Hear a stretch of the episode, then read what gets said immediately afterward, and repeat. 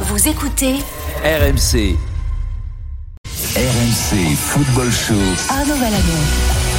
Bonsoir à tous, bienvenue dans le RMC Football Show. On est ensemble jusqu'à 20h et j'ai le plaisir d'être accompagné par Manu Amoros. Salut Manu. Salut Arnaud, bonsoir Ça- à tous. Ça va toujours aussi bien? Bah écoute, on fait aller, y a pas de problème. Il a fait beau aujourd'hui, non? Euh, non, on a eu de- un Ah. peu de pluie, nous. Donc euh, pas, pas besoin de sortir, euh, on est resté à la maison quoi. Exactement, exactement. Bon, un beau programme nous attend. Le retour des jauges et limitations dans les stades, c'est la mauvaise nouvelle d'hier. Annonce du Premier ministre Jean Castex.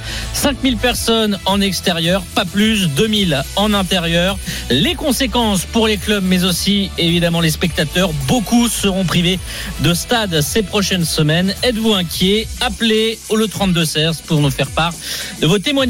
Christian Leca, le président de l'AC Ajaccio, sera avec nous. Il est également le représentant des clubs de Ligue 2 à la Ligue. Il nous parlera eh bien, un petit peu de l'état d'esprit des clubs. Est-ce qu'ils sont euh, douchés? Est-ce qu'ils sont inquiets donc? Parce que ça va faire forcément des recettes billetterie en moins dans des situations financières déjà exemple pour tout le monde. La première ligue, ça joue avec du public. La suite de ces matchs pendant les fêtes. Salim Bongali sera en studio pour revenir sur les rencontres de cet après- après-midi. Tottenham a joué, Tottenham accroché. euh, Donc, et ce soir, Liverpool qui affronte Leicester. On en parlera à 18h30. À 19h, une large page Coupe d'Afrique des Nations. Elle débute dans moins de deux semaines.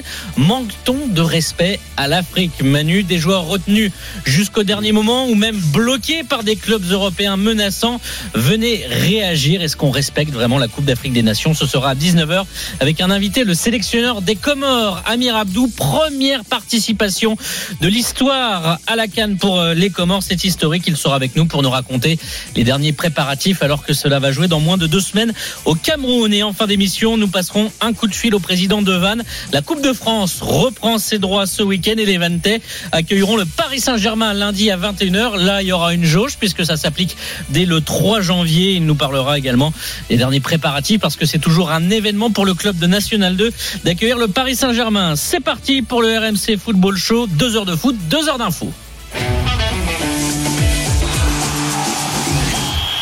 Hier, Jean Castex a annoncé la nouvelle que tout le monde du sport redoutait, le retour des jauges et limitations dans les stades, 2000 personnes en intérieur, 5000 en extérieur, une mesure qui rentrera en application dès le lundi 3 janvier. En football, cela veut dire que les matchs de Coupe de France prévus samedi et dimanche se joueront en pleine capacité. Montpellier-Strasbourg, par exemple, pourra se jouer devant plus de 5000 personnes à la Mosson, quand le derby du Nord-Pas-de-Calais lance Lille prévu mardi soir à Bollard ne pourra accueillir que 5000 Lensois. C'est bien triste, évidemment, pour cette fête du football, même si la dernière fois, ça s'était un petit peu mal passé avec des échauffourées, des débordements. Mais au-delà du week-end, c'est le monde du foot et du sport en général qui s'apprête à de nouveau souffrir du manque de billetterie et de ces restrictions. Un retour en arrière comme à l'été 2020 avec les jauges qui n'avaient tenu que quelques semaines avant le retour du huis clos total. Arthur Perrault de la rédaction est avec nous. Bonjour Arthur. Salut messieurs, bonsoir à tous. Salut Arthur. Salut Manu. Quelles sont les affiches concernées en janvier? Elles sont très importantes. On rappelle que cela concerne les 20e, 21e et 22e journées de championnat.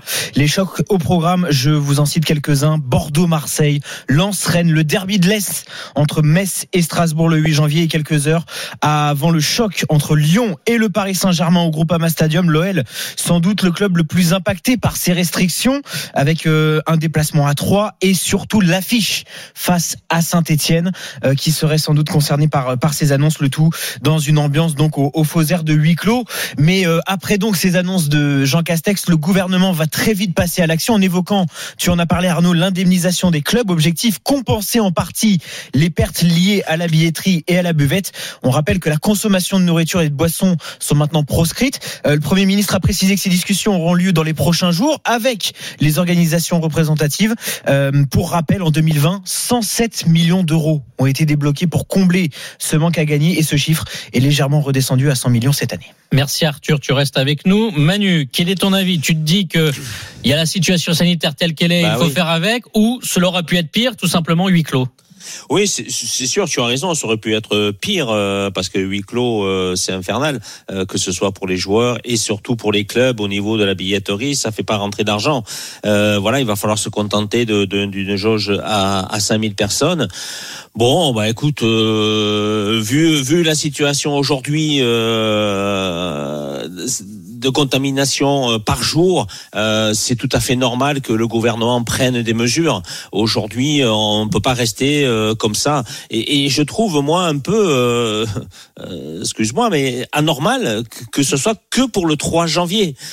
Comment ça se fait qu'on peut pas le faire à partir de demain, puisque il y, a, y, a, y a la contamination qui arrive et qui est très très forte chez nous, ce variant Omicron qui contamine énormément de personnes, et qu'on arrive à, je crois, 150 000 euh, euh, contaminations par jour. Donc euh, c'est énorme. Et pourquoi on ne prend pas des mesures? Alors pourquoi euh, euh, laisser la Coupe de France euh, et, et- et- d'autres sports? Parce qu'il y a aussi le basket, il y a les All-Star Games qui viennent aussi euh, sur Paris, ça va être plein. euh, et à partir de lundi, on coupe tout. Non, moi je pense qu'on aurait dû prendre des mesures à partir de demain parce que euh, voilà, il y a, il y, a, il y, a, y a ce Fallait virus pas qui- attendre. qui, Ouais, il fallait pas attendre. Il y a ce virus qui, qui, qui gêne tout le monde, qui, qui est désagréable pour tout le monde. Ça fait beaucoup de morts dans le monde entier et même chez nous. Donc euh, soyons soyons quand même euh, euh, assez respectueux de, de, de tout ça et, et, et respectons euh, tous ceux qui sont malades et, et tous ceux qui sont partis de à cause de ce virus. Arthur, c'était un petit peu le feuilleton entre guillemets aujourd'hui. Le, le club de Lens, je vous parlais de la situation. Ils vont recevoir Lille mardi. C'était prévu à, à Bollard. Il n'y aura que 5000 personnes quand une affiche comme ça, ça peut faire euh, 40 000 places. Le club de Lens a essayé de jouer avant lundi 3 janvier. Exactement. Il y a eu un communiqué qui a été publié par euh, le club nordiste en demandant une reprogrammation justement pour essayer un peu de, de contourner cette nouvelle règle, euh, ces, ces décisions donc euh, gouvernementales. Et il y a eu une réaction très très rapide de la Fédération française de football que l'on a pu contacter qui nous a très rapidement dit non.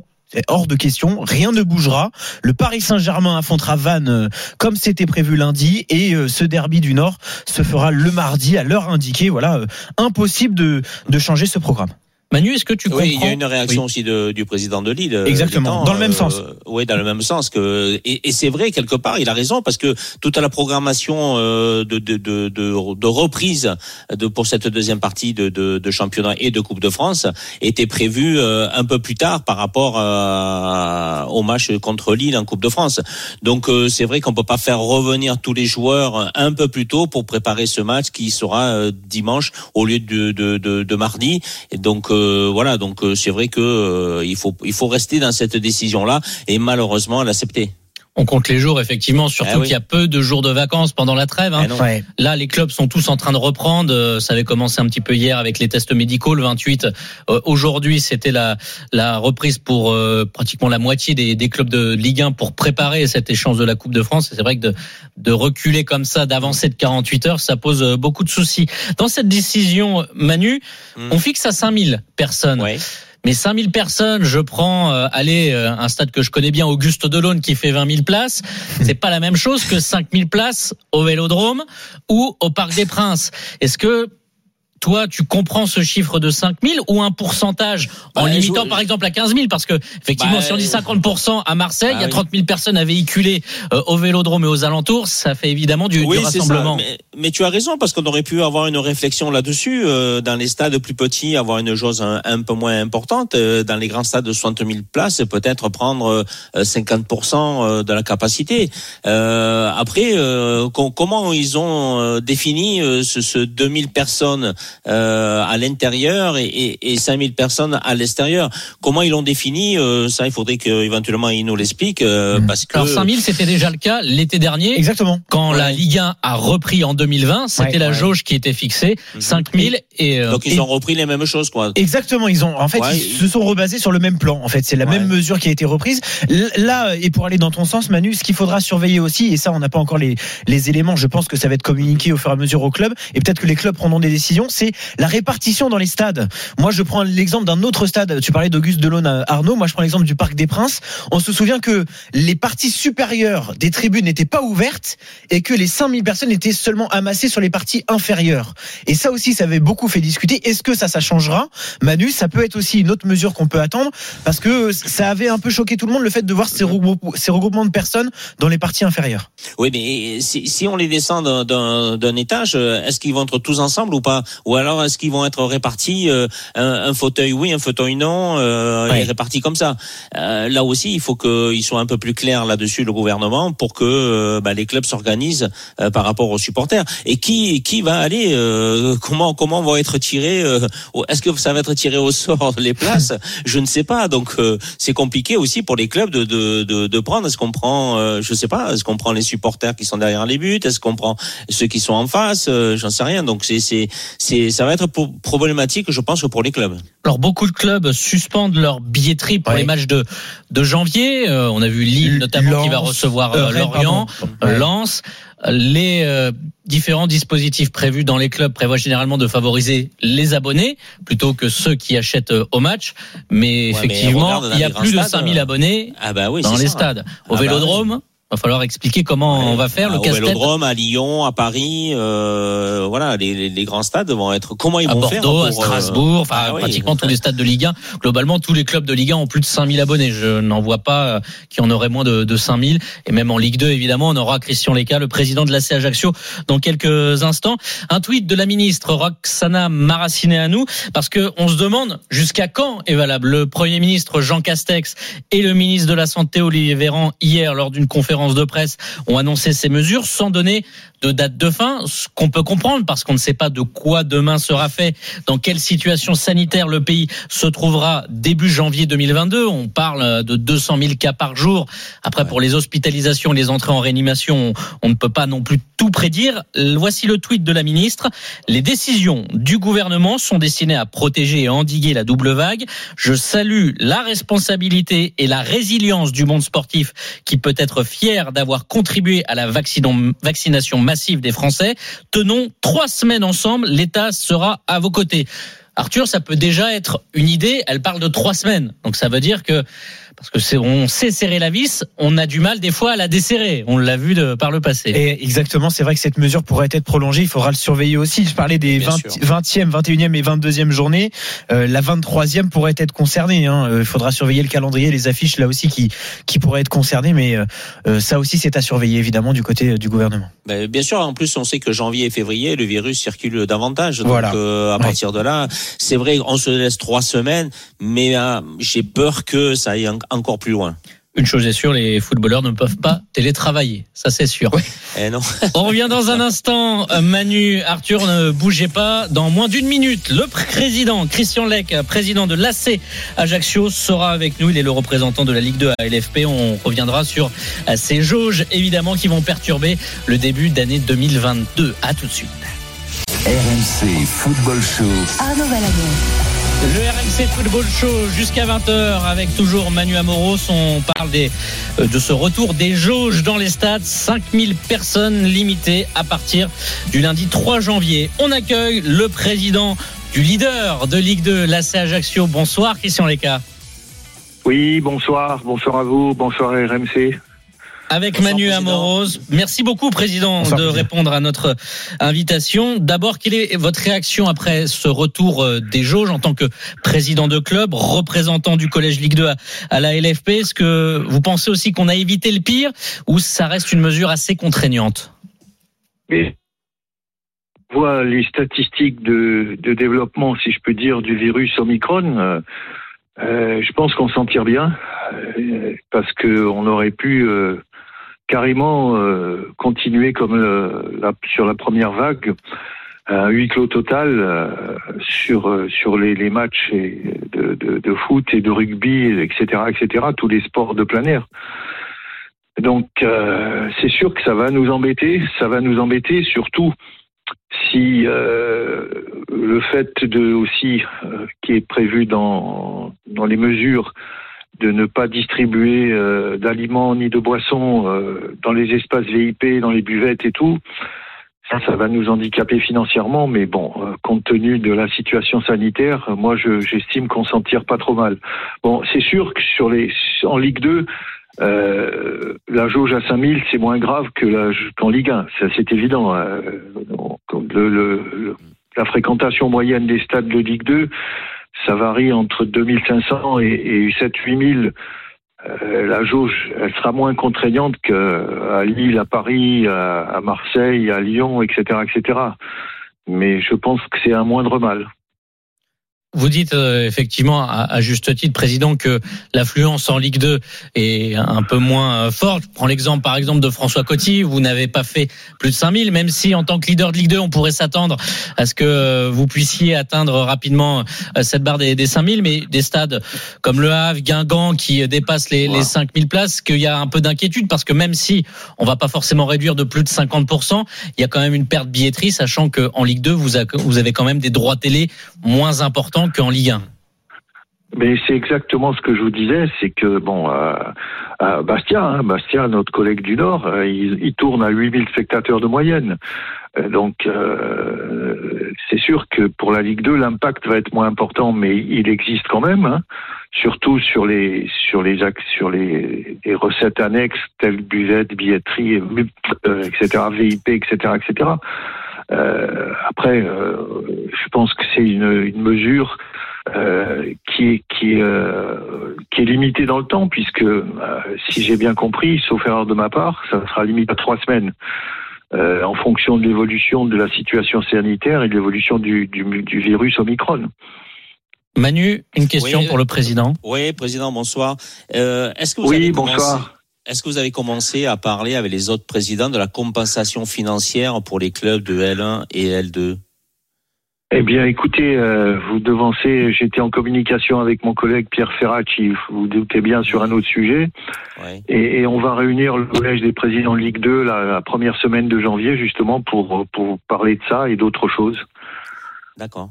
Quand vous parlez avec le président Ferracci, vous le faites en corse ou en français, Christian Lec En Corse, en, Corse, en Corse.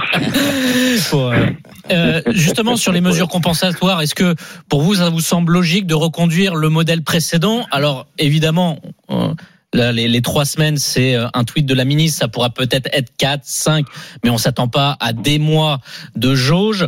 Euh, ce qui était mis en place, c'est-à-dire de regarder la perte et de l'indemniser, plafond de 5 millions d'euros, pas tous les clubs qui font plus de 5 millions d'euros de billetterie en, en Ligue 2 particulièrement, mais voilà, d'accompagner d'accompagner euh, à hauteur de 50% ces pertes, sachant que ça serait sur une courte période, ça vous semble une base euh, minimum? Mais écoutez, écoutez, ça, ça a bien fonctionné euh, en ce qui nous concerne. principalement, ça a bien fonctionné.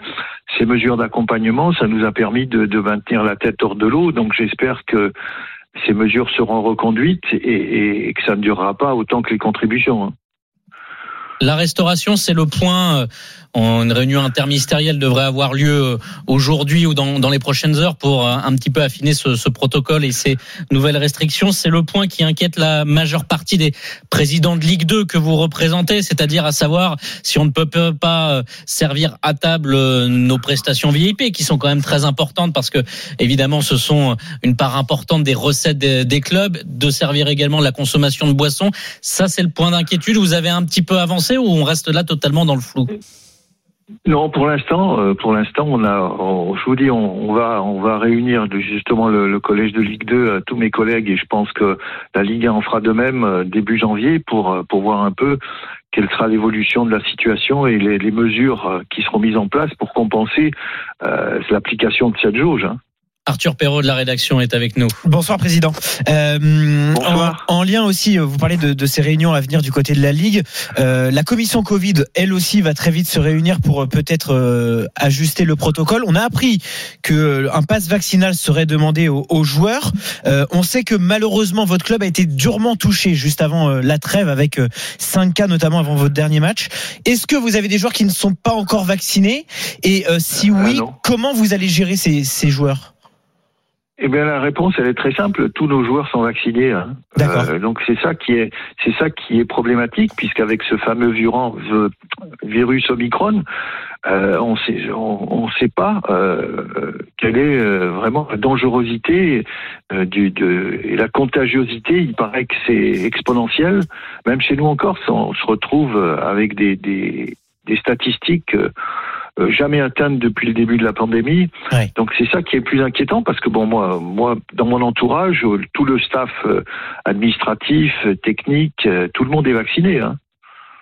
Président, avant de et, et on attrape quand même le virus. Ouais. Ce qui, euh, qui, est, qui est problématique. est ce qui a motivé le gouvernement à prendre ces mesures, donc le retour des jauges dans les stades, 5000 places à partir du 3 janvier. Président, quand même un mot du sportif, leader de Ligue 2, l'ACA. J'imagine qu'on passe des fêtes assez tranquilles quand on est dans cette position avec cette moyenne de, de deux points par match. Mais écoutez, euh, je vais pas vous cacher, je vais pas vous dire le contraire. Euh, après, il reste 19 matchs. Hein. Je vais pas faire du guirou en disant on est à 4 points du maintien, mais je pense qu'on peut viser plus haut. Euh, au pire, euh, le top 5, au mieux, l'accession. Euh, on va tout faire pour. le groupe est motivé. Si on n'a pas d'incident de, de, parcours, Covid, blessés, suspension, etc., etc., euh, je pense qu'on va tout faire pour arriver au bout. Mais après, euh, le foot, c'est comme vous le savez aussi bien que moi, c'est pas une science exacte. Et, j'emploierai euh, une phrase qui a été prononcée par la mère de Napoléon Bonaparte, qui disait à son fils "Pour vous, qu'est-ce la doule Et finalement, le plus dur, au-delà du côté terrain, c'est de résister, c'est d'être euh, hermétique aux tentations, aux paroles, surtout qu'on est dans des clubs passionnés euh, comme l'ACA. Tout le monde vous parle de ça et c'est dur finalement de, de fermer un petit peu les écoutilles, comme on dit, et d'être un peu imperméable à toutes les louanges et les compliments qu'on vous fait.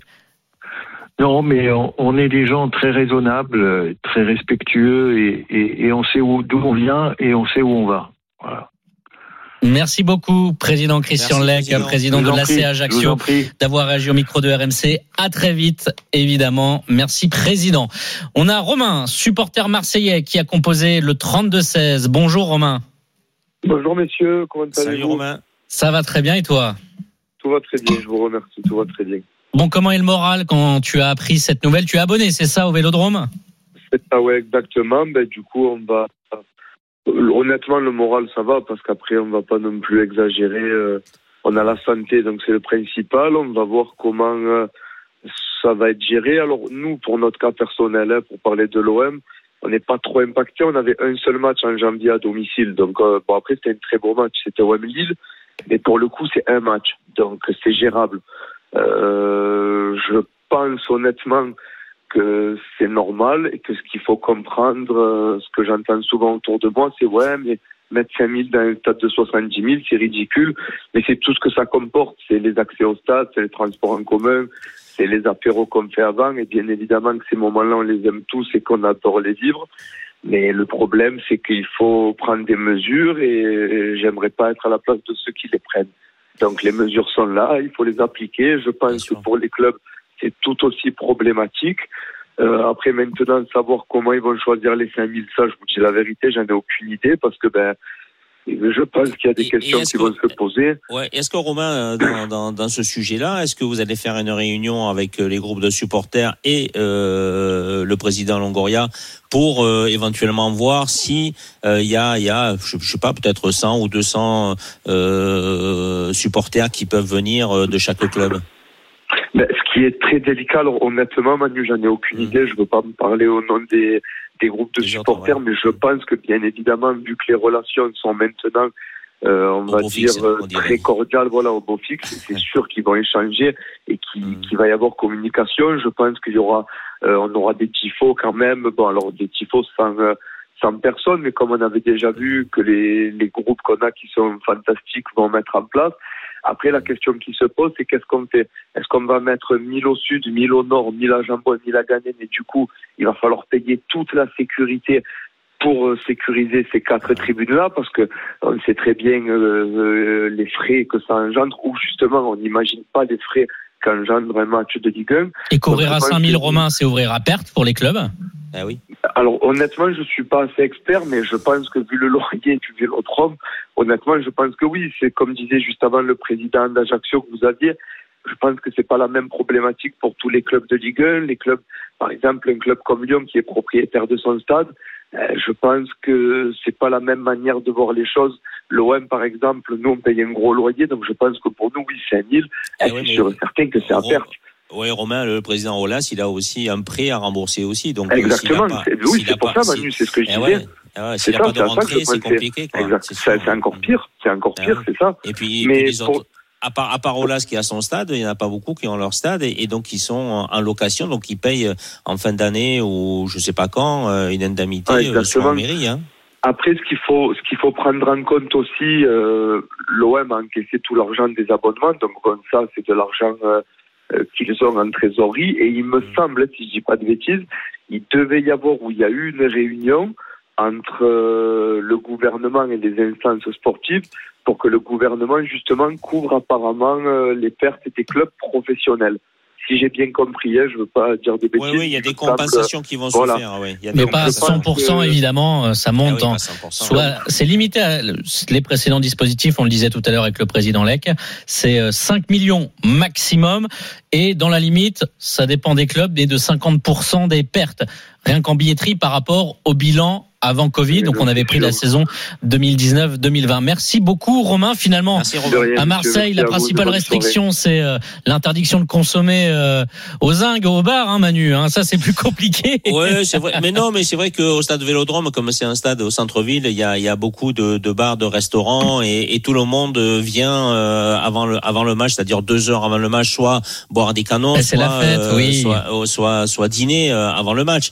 Mais euh, c'est vrai que c'est compliqué parce que l'ouverture d'un stade de 60 000 places comme euh, à Lyon, à, Marseille, à Bordeaux, à, plein de grands clubs, euh, ça, ça a un coût. Et ce coût, est-ce qu'il va être compensé euh, par l'État? Ça, c'est moins sûr. Et évidemment, euh, pour euh, minimiser ces coûts, on est obligé de regrouper un peu tout le monde dans la même tribune. C'est ce qu'on disait tout Ouais, à l'heure. t'imagines, 5 avec millions d'euros, euh, 5 millions d'euros pour, Mar- pour Marseille ou pour Lyon, c'est pas grand-chose, quoi. Ah bah non, Euh, recette vu, vu- vu le euh, salaire des joueurs, euh, je crois qu'ils dépensent plus en salaire par mois que 5 millions. hein. Espérons que ça ne perdure pas. C'est surtout ça. Ouais, ouais. On revient dans un instant dans le RMC Football Show avec enfin la réaction de l'Olympique lyonnais après les sanctions de la commission de discipline de la Fédération française de football qui a donné match perdu au Paris FC et à l'Olympique lyonnais.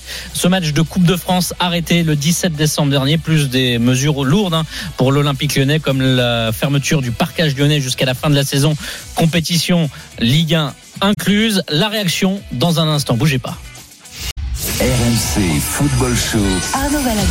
Avec Manu Amoro jusqu'à 20h, le RMC Football Show. Arthur Perrault est resté avec nous en studio. On va parler Première Ligue dans un instant parce que ça joue évidemment en Angleterre avec Tottenham notamment accroché à Southampton un partout. Leicester Liverpool ce soir à suivre évidemment sur RMC et RMC Sport 1. Mais avant, ça vient de tomber.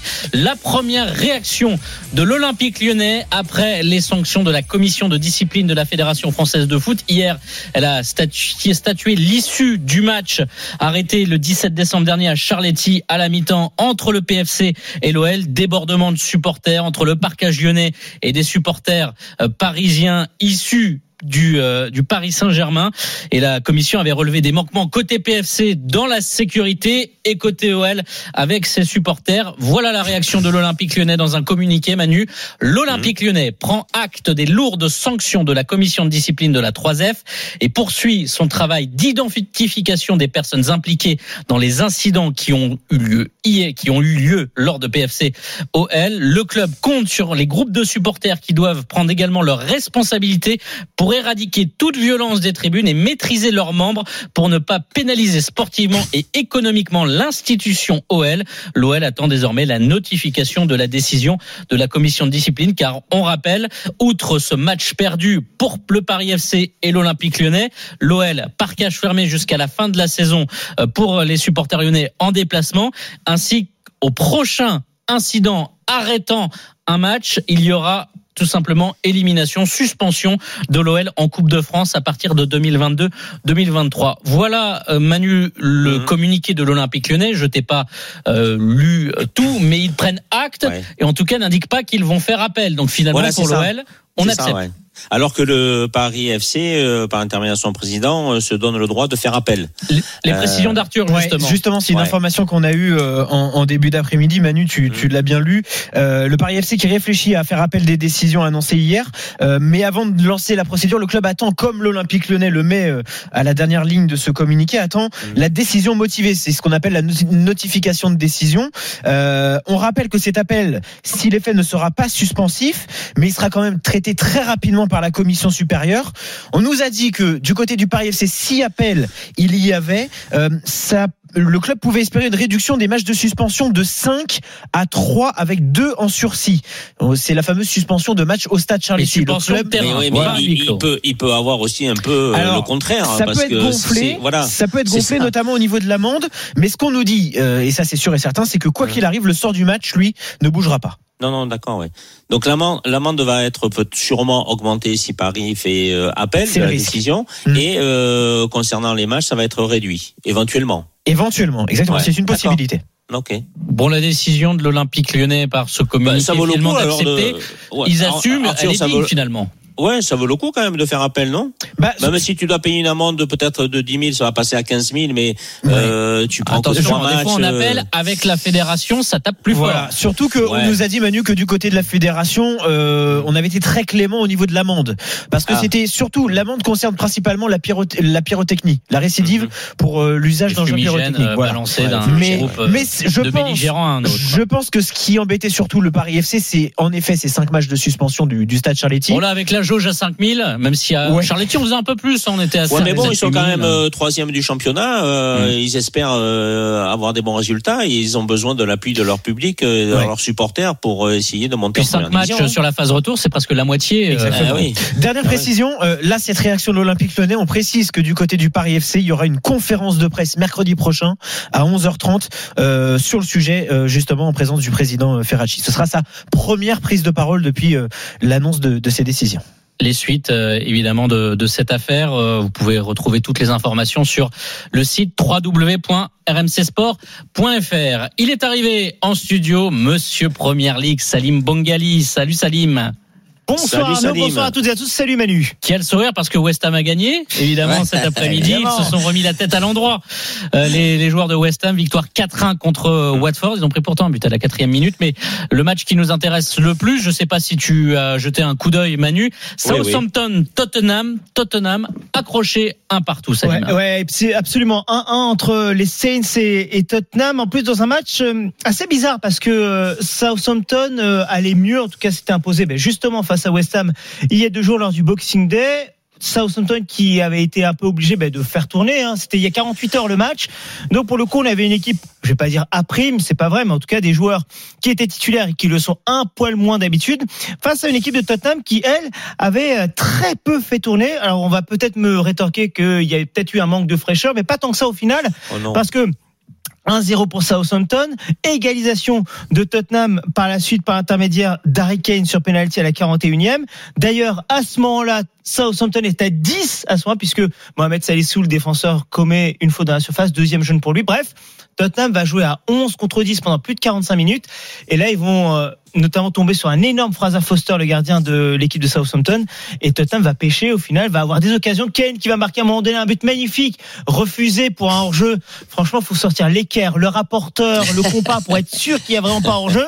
Bref, Tottenham, on a eu des occasions et ça arrive parfois. Ils n'ont pas réussi à marquer le deuxième but. Ouais, mais euh, moi je trouve que dans le jeu collectif, ils ont ils ont pas été euh, vraiment mettre leur sujet parce qu'ils auraient pu faire, euh, euh, comme tu l'as dit, ils ont joué pratiquement 50 minutes euh, du match euh, avec euh, Southampton un carton rouge, donc ils auraient pu peut-être ma- maîtriser davantage collectivement et passer davantage sur les côtés pour étirer cette défense parce que euh, Southampton ils sont partis à cinq défenseurs C'est vrai. et, et ils sont restés euh, après l'expulsion, ils, ils sont restés presque à 5-6 défenseurs. Mm. Donc c'est c'est vrai que c'était compliqué, difficile de jouer dans l'axe, mais si on étire cette défense sur les côtés où on fait tourner le ballon, on peut se créer davantage d'occasions.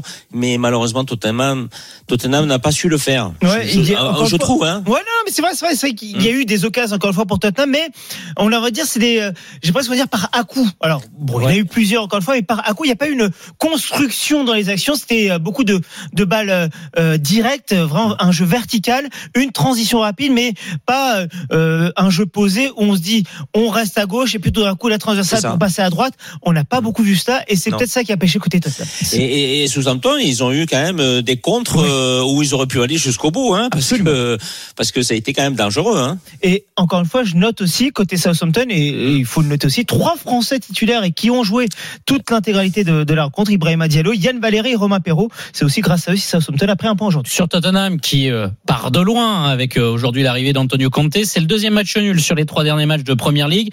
Alors il y a eu le 2-2 contre Liverpool, on peut pas dire que c'est une mauvaise opération, mais euh, la victoire contre euh, Crystal Palace euh, 3-0 il y a y a quelques jours. Là le match nul contre Southampton, ils sont sixième avec deux matchs en moins, 30 ouais. points Tottenham. Arsenal est à 35, donc mine de rien, la marge est quand même c'est un petit peu réduite. C'était quand même une grosse occasion. Oui. On va dire qu'il reste beaucoup Oui. de matchs, mais on sait que pendant cette période des fêtes, avec le Boxing Day et l'enchaînement des matchs derrière, on peut perdre beaucoup. On ne gagne Absolument. rien, mais on perd beaucoup. Oui, c'était la fameuse phrase de Sir Alex Ferguson. On gagne pas le championnat forcément là, mais on le perd souvent. Et c'est vrai que parfois on peut perdre la quatrième place d'Arsenal avec Leicester il y a quelques années. Notamment, mais euh, c'est vrai que voilà, c'est un joker qui a été grillé par les hommes d'Antonio Conte et de, de Tottenham aujourd'hui. Après, euh, depuis que Antonio Conte est là, j'insiste en première ligue, quatre victoires, trois matchs nuls, une équipe donc qui ne perd plus en cette rencontre. Euh, comme quoi Conte il a quand même changé des choses. Et puis, et puis c'est quand même important de rappeler Harry Kane qui recommence à pleinement Il l'a fait aujourd'hui. Il l'avait fait face à Palace ce week-end. Il l'avait fait avant la trêve face à Liverpool. Donc oui, comme par hasard Tottenham qui va mieux avec Conte, avec Kane aussi. C'est un Tottenham qui peut bel et bien être dangereux pour la deuxième partie de saison. Oui, mais tu vois, Ken, quand il joue un peu plus dans l'axe, euh, dans ses mauvais jours, il a tendance toujours un peu à reculer, venir chercher le ballon ou euh, se mettre en appui, mais vraiment euh, très loin du, je, enfin je trouve, hein, très loin du but. Ouais. Donc à partir de là, il s'est rapproché un peu plus du but parce que le schéma tactique en, en 3-4-3, ça lui convient parfaitement et avec deux ailiers, et ça centre quand même pas mal de, de fois. Et lui, il faut qu'il soit à la réception. Et je trouve que ces derniers matchs là, euh, il était un peu plus présent devant le but. Ouais, et puis en plus le lien est retrouvé entre Harry Kane et Heung Min Son et on sait que quand ce duo marche bien, Tottenham tout d'un coup marche Bon, on bien allume la aussi. télé hein, pour les voir. hein. Mais vraiment, c'est ça, c'est que ce duo fonctionne et l'année dernière ça avait été le cas et la saison d'avant surtout euh, côté Tottenham. Quand vraiment ces deux fonctionnent bien, ça, ça va beaucoup mieux à Tottenham et ça remonte au classement. Là, ça a l'air d'être petit à petit le cas. C'est aussi le travail d'Antonio Conte de Oui, réussir à bien sûr. pleinement relancer ces joueurs-là et il semble petit à petit le faire. Un mot sur euh, Tottenham qui euh, restait euh, sur trois matchs sans victoire, euh, défaite contre Arsenal, défaite euh, surprise il y a deux jours contre euh, Southampton Tu justement. parles de West Ham, t'as dit De. West Ham, de West Voilà, Ham. parle des vrais clubs, s'il de te West plaît. Ham. Excuse-moi, excuse-moi. West Ham qui euh, se rassure avec une victoire, les trois points qu'il fallait chercher sur la pelouse d'un match classé à Watford. Oui, absolument. Là, pour le coup, euh, ce genre de déplacement, surtout sur euh, la pelouse de Watford, vous l'avez dit, qui est, aux abords de la zone rouge, c'était une euh, obligation de victoire, surtout dans cette période où les Hammers s'enchaînaient des contre-performances, avec notamment la dernière défaite face à Southampton. Les débuts ont été compliqués avec Emmanuel Dennis, l'attaquant nigérian, que je vous conseille vraiment d'observer dans cette Ouais. équipe de Watford. Si ça continue comme ça, il restera pas à Watford. Il est très fort, très très fort. il a marqué un magnifique but superbe il a marqué. hein. Ah, vraiment, en, en Ah ouais, fermant deux- son pied. Ah euh, au- Et puis deux feintes de frappe, le, le, le défenseur qui se jette alors qu'il doit rester debout. Ça. pour bien défendre, il faut rester debout. hein. Ça. Et euh, après, mais euh, du pied gauche, il met une pleine lucarne, quoi. hein. Absolument. Ah ouais, il a réussi à trouver la lucarne comme il faut. Et puis derrière, West Ham aussi a réagi très vite. Et c'est ça la force pour le coup sur cette rencontre. Il y a eu des occasions. Benrama qui a touché la barre. Souchek et Bowen qui ont marqué deux buts en deux minutes. Et puis derrière, ça a déroulé avec, pardon, Benrama, Nobel et Vlasic. Bowen, Jared Bowen. C'est peut-être un joueur moins connu du grand public français. C'est un Anglais qui est passé par Hull City et qui est désormais à West Ham. Mais Jared Bowen, lui, c'est un homme clé. Encore deux passes décisives. Aujourd'hui, il n'a pas marqué de but, mais deux passes décisives. Et Jared Bowen, c'est le genre de joueur qui, s'il continue comme il le fait, ailier droit, il ne restera Mm. pas lui aussi à West Ham. Il est, il peut euh, prétendre largement à un top 6. Il y a un joueur qui n'était pas là aujourd'hui, Declan- Rice, qui lui euh, a une valeur marchande impressionnante. On parle de 75, 80 millions d'euros. Il n'était pas là, il était suspendu aujourd'hui. Et bien, sans lui, West Ham a réussi à s'imposer. West Ham est cinquième avec 31 points, donc juste devant euh, Tottenham qui n'a que deux points. Un petit mot, euh, les Frenchies euh, sont à Londres non plus, parce que hier on parlait euh, de, des Baby Gunners d'Arsenal et il y avait la French Touch il y a quelques années. Mais là, direction le sud, Crystal Palace, Mhm. parce que les Frenchies ont brillé. Oui. Avec euh, 3-0 Jean-Philippe Mateta, avec euh, Hudson Edouard, buteur dedans pour la victoire aisée, tranquille, sereine de Palace 3-0 face à Norwich. Hudson Edouard sur penalty. Hudson Edouard euh, également important puisqu'il a été passeur décisif, double passeur décisif pour Mateta et Jeffrey Schlupp. C'est vrai que grâce à ces joueurs-là, Palace s'est s'est baladé. Il faut dire que pour ce match aussi, Patrick Vieira, je vous rappelle qu'il a la Covid-19, n'était pas sur le banc. D'autres joueurs qui euh, soit revenaient justement de maladie, je pense à Christian Benteke, n'ont pas démarré. D'autres joueurs absents aussi, le franco-anglais Michael Olise et Berichet Eze également l'anglais. Bref, sans certains des cadres, Palace s'est baladé face à un Norwich. On peut l'enregistrer et dire tout de suite. oui. hein. Ils y vont. hein. Même si Mhm. l'écart est pas important avec euh, la 17e ou 16e place, mais dans le jeu, il y a rien. Dean Smith, il a 10 essayé, points. Franchement, il a essayé d'amener quelque chose, Dean Smith, en- en arrivant euh, sur ce banc il y a quelques semaines. Lui qui avait été éjecté de Villa, il est arrivé sur ce banc. Mais je vous assure, on est en train de voir des choses. On se dit, euh, soit ils réussissent à recruter, mais ils n'ont pas un- une quantité d'argent colossale pour pouvoir recruter cet hiver. Soit, franchement, ils préparent déjà la deuxième partie de saison et le championship la saison prochaine. C'est triste de dire ça alors que ce n'est que la 19e journée, mais ils ont l'air tellement loin des autres. Deux matchs reportés. Et puis, puis il faut, il faut féliciter quand même le travail de Patrick Vieira. Bien sûr. Oui, sortait quand même 9e Crystal de- Palace. d'un échec euh, assez cuisant à Nice et Ouais. est parti là-bas et depuis qu'il est là, ben, ça fonctionne pas mal, hein, Crystal Palace. hein. On pensait toujours que ce club-là allait toujours euh, jouer soit euh, les derniers ou les rôles des, des, des derniers. Là, avec Patrick, ça, ça fonctionne bien et son travail paye. Oui, mais effectivement, hein, vous évoquez le jeu. C'est vrai qu'avant, avec Roy Hodgson, ben, le jeu, il y en avait pas. Aujourd'hui, il y en a. Alors, la réussite n'est pas toujours là. hein. Sur certains matchs, il veut des points, il n'a que les matchs nuls, voire des défaites. Là, pour le coup, ça a bien fonctionné aujourd'hui. Pour terminer, il y a un autre match ce soir, deux matchs reportés Arsenal, Wolverhampton, Leeds contre Aston Villa. Et là, c'est Liverpool privé de match qui rejoue. L'objectif, ne pas laisser City qui s'est déjà un petit peu envolé. C'est ça, c'est la symbolique. Vous savez, les fameux matchs en avance de certains. Et pour le coup, la pression qui est mise sur vous. Et là, vous savez qu'au final, vous ne pouvez pas perdre. Parce que si Liverpool perd ce soir, imaginons, avec le même nombre de matchs entre City et Liverpool, il y aurait 6 points d'écart en faveur de City. Là, ce serait déjà un gros gap en faveur des hommes de Pep Guardiola. C'est pour cette raison que Li- Liverpool ne peut pas euh, ne pas gagner aujourd'hui. Liverpool qui a un avantage. On parle d'inéquité dans cette période, mais c'est un fait de ne pas avoir joué il y a deux jours. Et c'est Contrairement à Leicester. Leicester a joué Mhm. face à City Et justement puis ils en ont pris 6, hein, Et- Leicester. hein. exactement, on a 6-3, pris 6 face à City.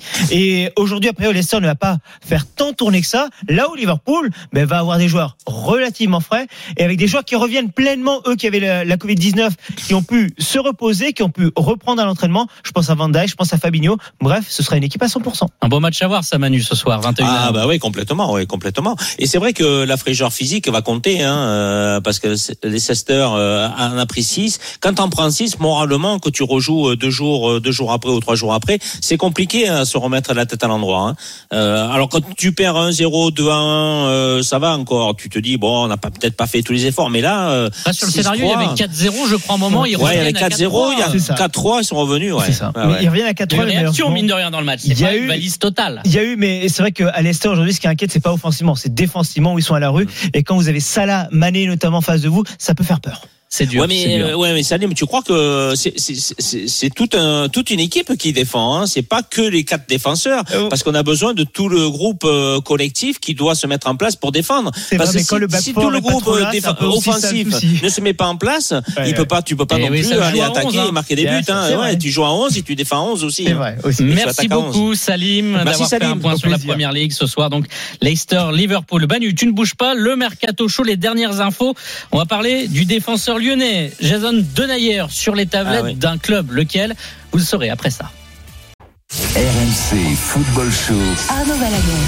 Avec Manu Amoros jusqu'à 20h. Tiens, à 19h, on va consacrer une large page de l'émission à la Cannes, la Coupe d'Afrique des Nations qui va s'ouvrir dans moins de deux semaines. Est-ce que l'Europe manque de respect au football africain? On voit beaucoup de clubs réticents à libérer les joueurs alors que ce sont des dates FIFA, que c'est une compétition continentale majeure qui déchaîne les passions. Manu, en plus, tu as eu euh, filé des coups de main aux Comores euh, et au Bénin. Euh, Ouais. tu as vu la, la passion. On en parle à 19h. Supporters marocains, algériens, ivoiriens, camerounais, le Cameroun qui accueillera la Cannes. Appelez-nous au 32 CERS pour réagir par rapport à cette situation. Mais avant, c'est le Mercato Show. RMC, Le Mercato Show.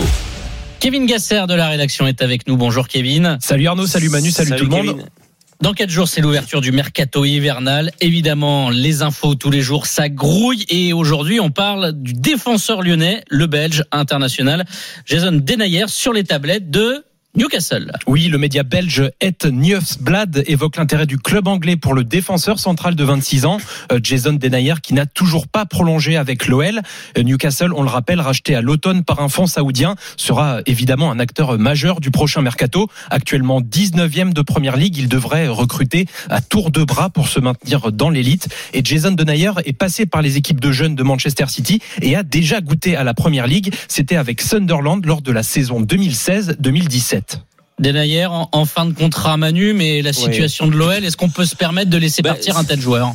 Alors, euh, la situation de l'OL, euh, tu as raison de le souligner, est, très importante euh, parce que d'une part, ils prennent beaucoup de buts et d'autre part, ils sont pas très bien au, classement. Mais on peut prendre aussi la situation de Newcastle. Alors, c'est vrai qu'ils veulent, avec les millions qu'ils ont pour recruter, faire venir des grands noms, des grands joueurs. Mais d'abord, il faut que se sortent quand même de ce terrible classement. Ils sont 18e ou 19e et euh, tu peux pas attirer des vedettes ou des joueurs de de de, de, de haut niveau euh, si tu es euh, près euh, ou pratiquement pas loin de la descente. Même s'il reste encore euh, 19 matchs, pour l'instant, il, il se rassure pas, il nous rassure pas, il rassure pas les joueurs qui vont qui sont en train de contacter pour éventuellement venir dès cet hiver. Donc à partir de là, moi je vois pas tous ces grands noms ou ces joueurs là euh, aller à Newcastle pendant la, pendant cette période de mercato hivernale. Alors après, si jamais ils s'en sortent et que euh, l'été prochain ils sont toujours en première ligue, ah là oui, là sûrement On verra, qu'il y a mais des- c'est vrai oui, qu'il y a oui, une- il y aura il y aura des grands joueurs qui vont répondre au présent et qui vont sûrement y aller pour euh, pas pour Newcastle hein, parce que là-bas, je sais pas si tu connais le temps qu'il fait là-bas, il fait pas chaud. Ah, hein. c'est le nord Tout de temps, hein. l'Angleterre, C'est le effectivement. nord de l'Angleterre. On est Nous, bien- on avait fait un match à l'époque avec euh, Monaco euh, en période euh, euh, Prost aussi reprise là de, de, de l'hiver. Euh, je te dis pas le froid qu'il faisait, il a plus qui tombait. Hein. Et en plus quand les mecs ils te rentrent dedans, euh, je te dis pas. Hein. Faut s'accrocher. Kevin, supporter lyonnais, a appelé le 32-16. Salut Kevin. Non Allô Kevin, Allô bonsoir. Ouais, salut Kevin. Bonsoir tout le monde. Avec Manu Bonsoir à Amoros. Kevin, qu'est-ce qu'on fait avec Jason Denayer, qui est en fin de contrat, mais il y a quand même une situation sportive à améliorer du côté de l'Olympique lyonnais qui n'est pas dans la première partie de tableau. On le garde si on a une offre ou pas? Euh, alors par contre, j'ai juste euh, j'ai loupé une info. Je sais pas combien ils proposent déjà. Ça dépend de combien ils ont Alors proposé. c'est intérêt anglais. On n'a pas pour l'instant de chiffres, mais il reste que six D'accord. mois de, de contrat, donc ça sera pas non plus une somme Ouais. faramineuse. Donc l'opération financière à la clé pourrait Ouais. ne pas être vitale pour l'Olympique lyonnais. Bah moi, de toute façon, je pense que cette année, on n'a plus, même si bien sûr c'est pas fini, on n'a plus grand chose à gagner. Euh, on sait aussi que Denayer, voilà, a priori, il a pas envie de re-signer, sinon ça serait déjà fait.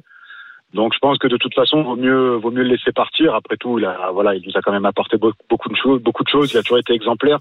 Et puis derrière, on a Lukeba qui est bon, on a, on a aussi euh, Diomandé, puis on a toujours Marcelo qui est au placard et peut-être qu'on peut ressortir aussi Marcelo. Euh, donc voilà, en attendant, puis on a Da Silva aussi qu'on oublie, mais il est toujours Damien là. Da Silva, ouais. Ouais. Voilà, on a Damien Da Silva qui est là aussi, donc à, à pas oublier. Donc, euh, donc voilà, moi je pense qu'effectivement, ça sert à rien de, de conserver pour conserver, pour que de toute façon ils partent libres. Et de toute façon, là, bon, on a quand même l'Europa League on est là, mais on est, on est sorti de Coupe de France. On s'est fait sortir là du coup par la, bah, Oui, avec le Paris, Paris. Voilà, c'est ça. Donc, euh, donc voilà. Et en championnat, bon, on peut, on peut bien sûr espérer au moins remonter dans les places européennes. Bien sûr. Mais, mais voilà. Puis Denayer, c'est pas non plus sa meilleure saison non plus. On va pas se mentir. Il est pas, il est un peu moins bon que l'année dernière. Bon, comme tout le groupe en général. Hein. Euh, c'est pas lui fautif, mais euh, je pense qu'effectivement, si lui est intéressé, je vois pas pourquoi. Après, est-ce qu'il est intéressé aussi pour aller euh, pour Comme jouer la disait Manu, effectivement, euh, entre le 13e de Ligue 1 et le 19e de Première Ligue en plein hiver, pas en pleine saison, ça pose des questions. Merci beaucoup, Kevin. Bah, à très vite, très Bonne fêtes à de fin d'année. Bonne fête également. Merci, au revoir. Merci Kevin, supporter de l'Olympique lyonnais. On continue, on reparle de l'Olympique de Marseille. Hier, c'est vrai qu'on a parlé de Saleta Tsar et aussi de Newcastle Manu. Là, on va Ouais. parler de Boubacar Camara, qui est dans la même situation contractuelle que Denayer, en fin de contrat en juin prochain. Il fait déjà partie des priorités de l'AS Roma d'un certain José Mourinho. Oui, une info du quotidien euh, italien, le Corriere dello Sport. Les Romains voudraient renforcer leur entrejeu euh, dès cet hiver et Camara est donc dans la shortlist avec le milieu d'Offenheim Florian Grilic. Alors comme pour Denayer, les négociations pour une prolongation de Camara à l'OM n'avancent pas. C'est pourtant la volonté de Pablo Longoria et de Jorge Sampaoli. Le milieu de 22 ans a disputé 20 matchs sous le maillot olympien cette saison et par quatre fois, il a porté le brassard de capitaine. Et tu as vu, j'ai vu une info que éventuellement Manchester United serait prêt à faire euh, un prêt euh, de Avec Martial, Martial, oui. alors, en échange dans, dans les rumeurs, effectivement, ils veulent se séparer d'Anthony Martial, qui est proposé Ouais. un peu à tout le monde. À Séville, également du euh, Séville, Séville, exactement. ouais. Donc voilà, mais c'est vrai que l'avenir de Boubacar, Boubacar Camara, crée en pointillé pour euh, au moins l'été prochain du côté de l'Olympique de Marseille. Des nouvelles dans le feuilleton Kylian Mbappé. L'attaquant français affirme qu'il va le finir à 100% la saison avec le Paris Saint-Germain. Oui, dans une interview accordée aux médias américains CNN, Kylian Mbappé rassure alors un peu les supporters parisiens. Il devrait donc aller au bout de son contrat. Mais euh, interrogé sur ses envies de quitter le PSG, Kylian Mbappé est droit dans ses bottes. Euh, Dit-il, je ne regrette pas car j'ai été honnête. Je dis ce que j'ai sur le cœur. Donc en fin de contrat en juin prochain, Kylian Mbappé pourra discuter euh, dès le 1er janvier avec d'autres clubs, à commencer par le Real Madrid, club pour lequel il rêve de jouer un jour et que le PSG retrouvera en huitième de la Ligue des Champions le 15 février prochain Mhm. au Parc des Princes. Mais je crois que le Real veut le faire signer avant ces, deux confrontations, non? Bah, en tout cas, lui, euh, il souhaite rester. Et comme euh, on vous le précisait hier, le Real est obligé de prévenir le PSG qu'il Ouais. négocie avec Mbappé, même si là, ils peuvent contractuellement à partir du 1er janvier euh, lui parler, mais ils doivent avertir, c'est dans les règlements FIFA, ils doivent avertir le PSG. Le mercato n'est pas encore ouvert, mais ça c'est officiel. Ferran Torres, le joueur de City, est un plat au grana. Oui, les dirigeants du FC Barcelone ont offert euh, 55 millions, 55 millions d'euros et 10 de bonus à Manchester City pour obtenir euh, l'attaquant de 21 ans. Il a, il a signé un contrat jusqu'en 2027. C'est euh, la deuxième recrue de l'ère Xavi après le retour de Daniel Alves en novembre. Mais dis-moi, euh, comment ils ont pu le faire? Puisque je crois qu'il y avait la Liga qui s'était un peu opposée à ce transfert puisque le Barcelone n'a pratiquement pas de sous pour, Bah, grâce à un pour prêt. faire des transferts. Exactement, Ah, de un prêt. 595 millions d'euros euh, contractés Ah ouais. en août dernier et aussi le départ forcé et malheureux de Sergio Aguero euh, qui a un peu soulagé la masse salariale. Et quand il n'y a pas d'argent, Donc il y en ce a prix- toujours. Ce prix-là, hein. il, ce prix-là, il a été accepté par les banques. Euh, Eh oui, bah ça reste une marque forte. Écoute, euh, eh ouais. Bah, des fois, on comprend pas Ouais, tout, ouais. hein. Mais t'as mieux, t'as mieux, t'as mieux, t'as mieux. il y a des hein. banques qui sont plus sympas que d'autres. hein. Ouais, t'as raison. On s'appelle pas Barcelone. Et non, merci beaucoup Kevin. Juste une petite info puisque c'est une information de Loïc Tanzi, l'AS Nancy-Lorraine, qui cherche un entraîneur puisque Benoît Pedretti a affirmé ne pas vouloir continuer euh, à la tête du club qui pour l'instant bon dernier de Ligue 2. C'est Albert Cartier, ancien joueur de la SNL mais aussi ancien entraîneur du FC Metz à côté avec qui il était remonté au début des années 2010. Il serait euh, sur les tablettes donc du club nancéen pour revenir en, en Lorraine et entraîner le club bon dernier de Ligue 2 qui s'enfonce les euh, Nancéens qui vont recevoir Rennes en Coupe de France ce dimanche. Merci beaucoup Kevin pour ce mercato Merci, show. Kevin. Manu dans un instant, la Cannes. Est-ce que l'Europe manque de respect au football africain?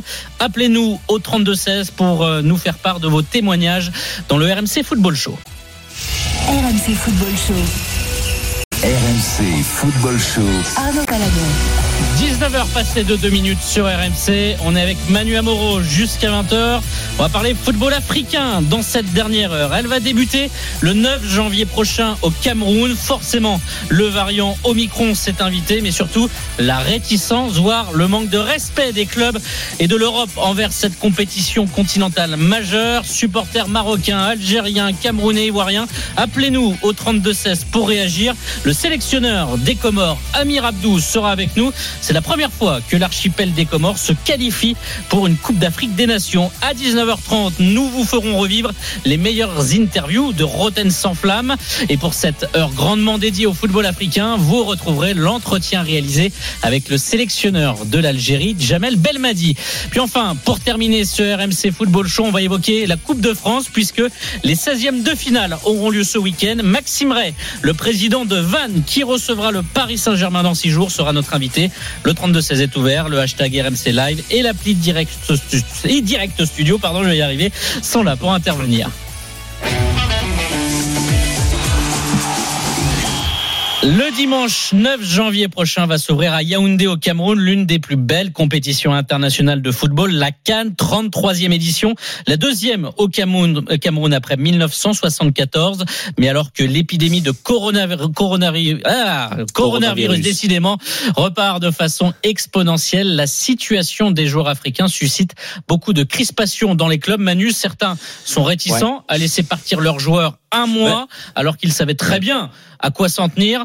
Manque-t-on de respect à l'Afrique 32-16 est ouvert. Hamza Ramani de la rédaction est avec nous. Bonjour Hamza. Bonjour Arnaud, bonjour, Bonjour à toutes et à Hamza. tous. Les Salut cas Manu. de joueurs retenus par des clubs alors que c'est une obligation de les libérer ne manquent pas. La CAF, la Confédération africaine, a d'ailleurs fait entre guillemets une fleur aux clubs qui peuvent garder les joueurs jusqu'au 3 janvier inclus, soit six jours avant le début de la compétition. Courtoisie de la CAF ou coup de force de l'ECA, l'Association européenne des clubs. Petit retour en arrière. Il y a une semaine, l'ECA publie un communiqué annonçant que les joueurs évoluant en Europe ne seront pas libérés à la date initialement prévue, à savoir le lundi 27 décembre, donc hier normalement. Ce dimanche, la CAF, ou plutôt la FIFA, car c'est la FIFA qui a communiqué, allez savoir pourquoi, annonce que la date butoir est retardée d'une semaine. Cette décision est prise dans un esprit de bonne volonté, de, de solidarité avec les clubs concernés, bla bla bla bla bla. Bref, vous connaissez l'idée de ce communiqué. Et vous la, la comprenez. Donc la FIFA, qui a mis une pression monstre en coulisses sur la CAF pour annuler cette édition de la Cannes, arrive tel Pascal le Grand Fer. Hypocrisie quand tu nous tiens. Mais concrètement, pourquoi cette date du 4 janvier est problématique Les faits, on y arrive justement. Le 3 janvier au soir, Manchester United, Wolverhampton, Villarreal et Séville joueront des matchs de championnat. Le Paris Saint-Germain en Coupe de France. Point commun de ces clubs, tous comptent des joueurs convoqués pour la Cannes. Alors on va prendre l'exemple de, Séville, le club andalou. Séville se déplacera à Cadiz lundi soir à 21h15 pour la 19e journée de Liga. Dans ses rangs, trois internationaux convoqués pour la Coupe d'Afrique des Nations. Trois Marocains, Yacine Bounou le gardien, Mounir El Haddadi et Youssef Nesseri les attaquants.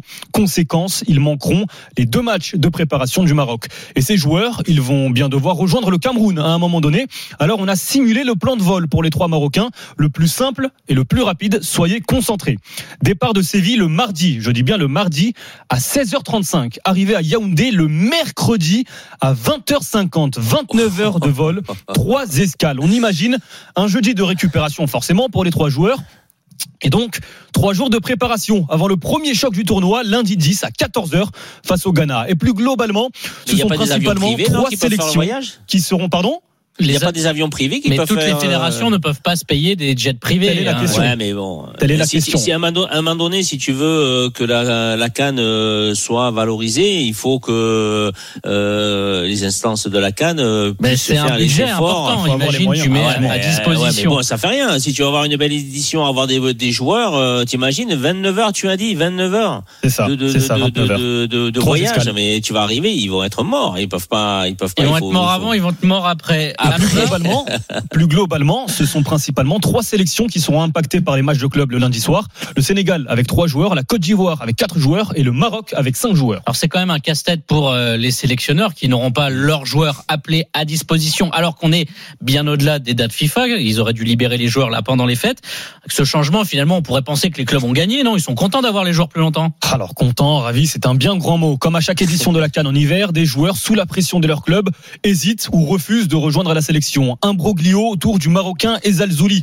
Restera-t-il en Espagne? Ira-t-il au Cameroun? Barcelone jouera le 2 janvier. On imagine une réponse définitive autour du 3 ou 4 janvier. Autre jeune, Félix Afenagian, attaquant de la Roma, lancé par José Mourinho début de cette saison. Le jeune Ghanéen de 18 ans aurait refusé l'appel des Black Stars pour honorer lui aussi sa première convocation. Et enfin, Yakuba Djiga. Alors, vous ne le connaissez probablement pas. Défenseur remplaçant du FC Bâle. Trois petits matchs de championnat suisse cette saison. Lui aussi n'ira pas jouer la canne pour le Burkina Faso. Sauf qu'au pays des hommes intègres, il y a un certain Aristide Bansé, ancienne gloire du football burkinabé et désormais manager général des étalons.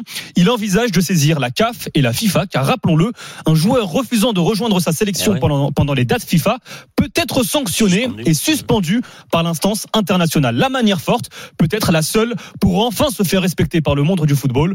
Le salut peut donc venir des anciens joueurs africains, Aristide Bansé, Samuel Eto'o, nouveau président de la Fédération camerounaise de football, et peut-être très bientôt Didier Drogba, lui aussi a des ambitions en Côte d'Ivoire. Merci beaucoup Hamza. Manu, Eh, C'est un bordel sans nom tout ça, non? Est-ce que ça vient pas aussi Pour que les Européens ne respectent pas la canne? Bah, il respecte pas CAN. C'est vrai qu'elle est mal placée. Euh, T'imagines, c'est le début de, de, de, de la deuxième partie du championnat un peu dans tous les pays euh, européens. Et, et comme euh, le disait tout à l'heure Amir, c'est euh, il y, a, y a- y a des, des matchs très importants. Alors laissez partir euh, les joueurs à la Cannes, mais comment ils vont revenir? C'est ça aussi le problème, c'est que tu sais, euh, tu pars en Afrique, euh, tu sais pas comment ils vont revenir les joueurs. Euh, Est-ce que euh, il y a euh, toutes les euh, euh, conditions sanitaires qui vont être prises en compte et ça va être très strict? Mais euh, moi, pour avoir connu un petit peu les Africains, euh, de ça un peu, ils s'en foutent. Hein. Donc, euh, je sais pas, euh, ça va être compliqué, difficile pour que cette canne se déroule dans les meilleures conditions. On accueille Pape, euh, supporter du Sénégal des Lions de la Teranga. Bonjour Pape.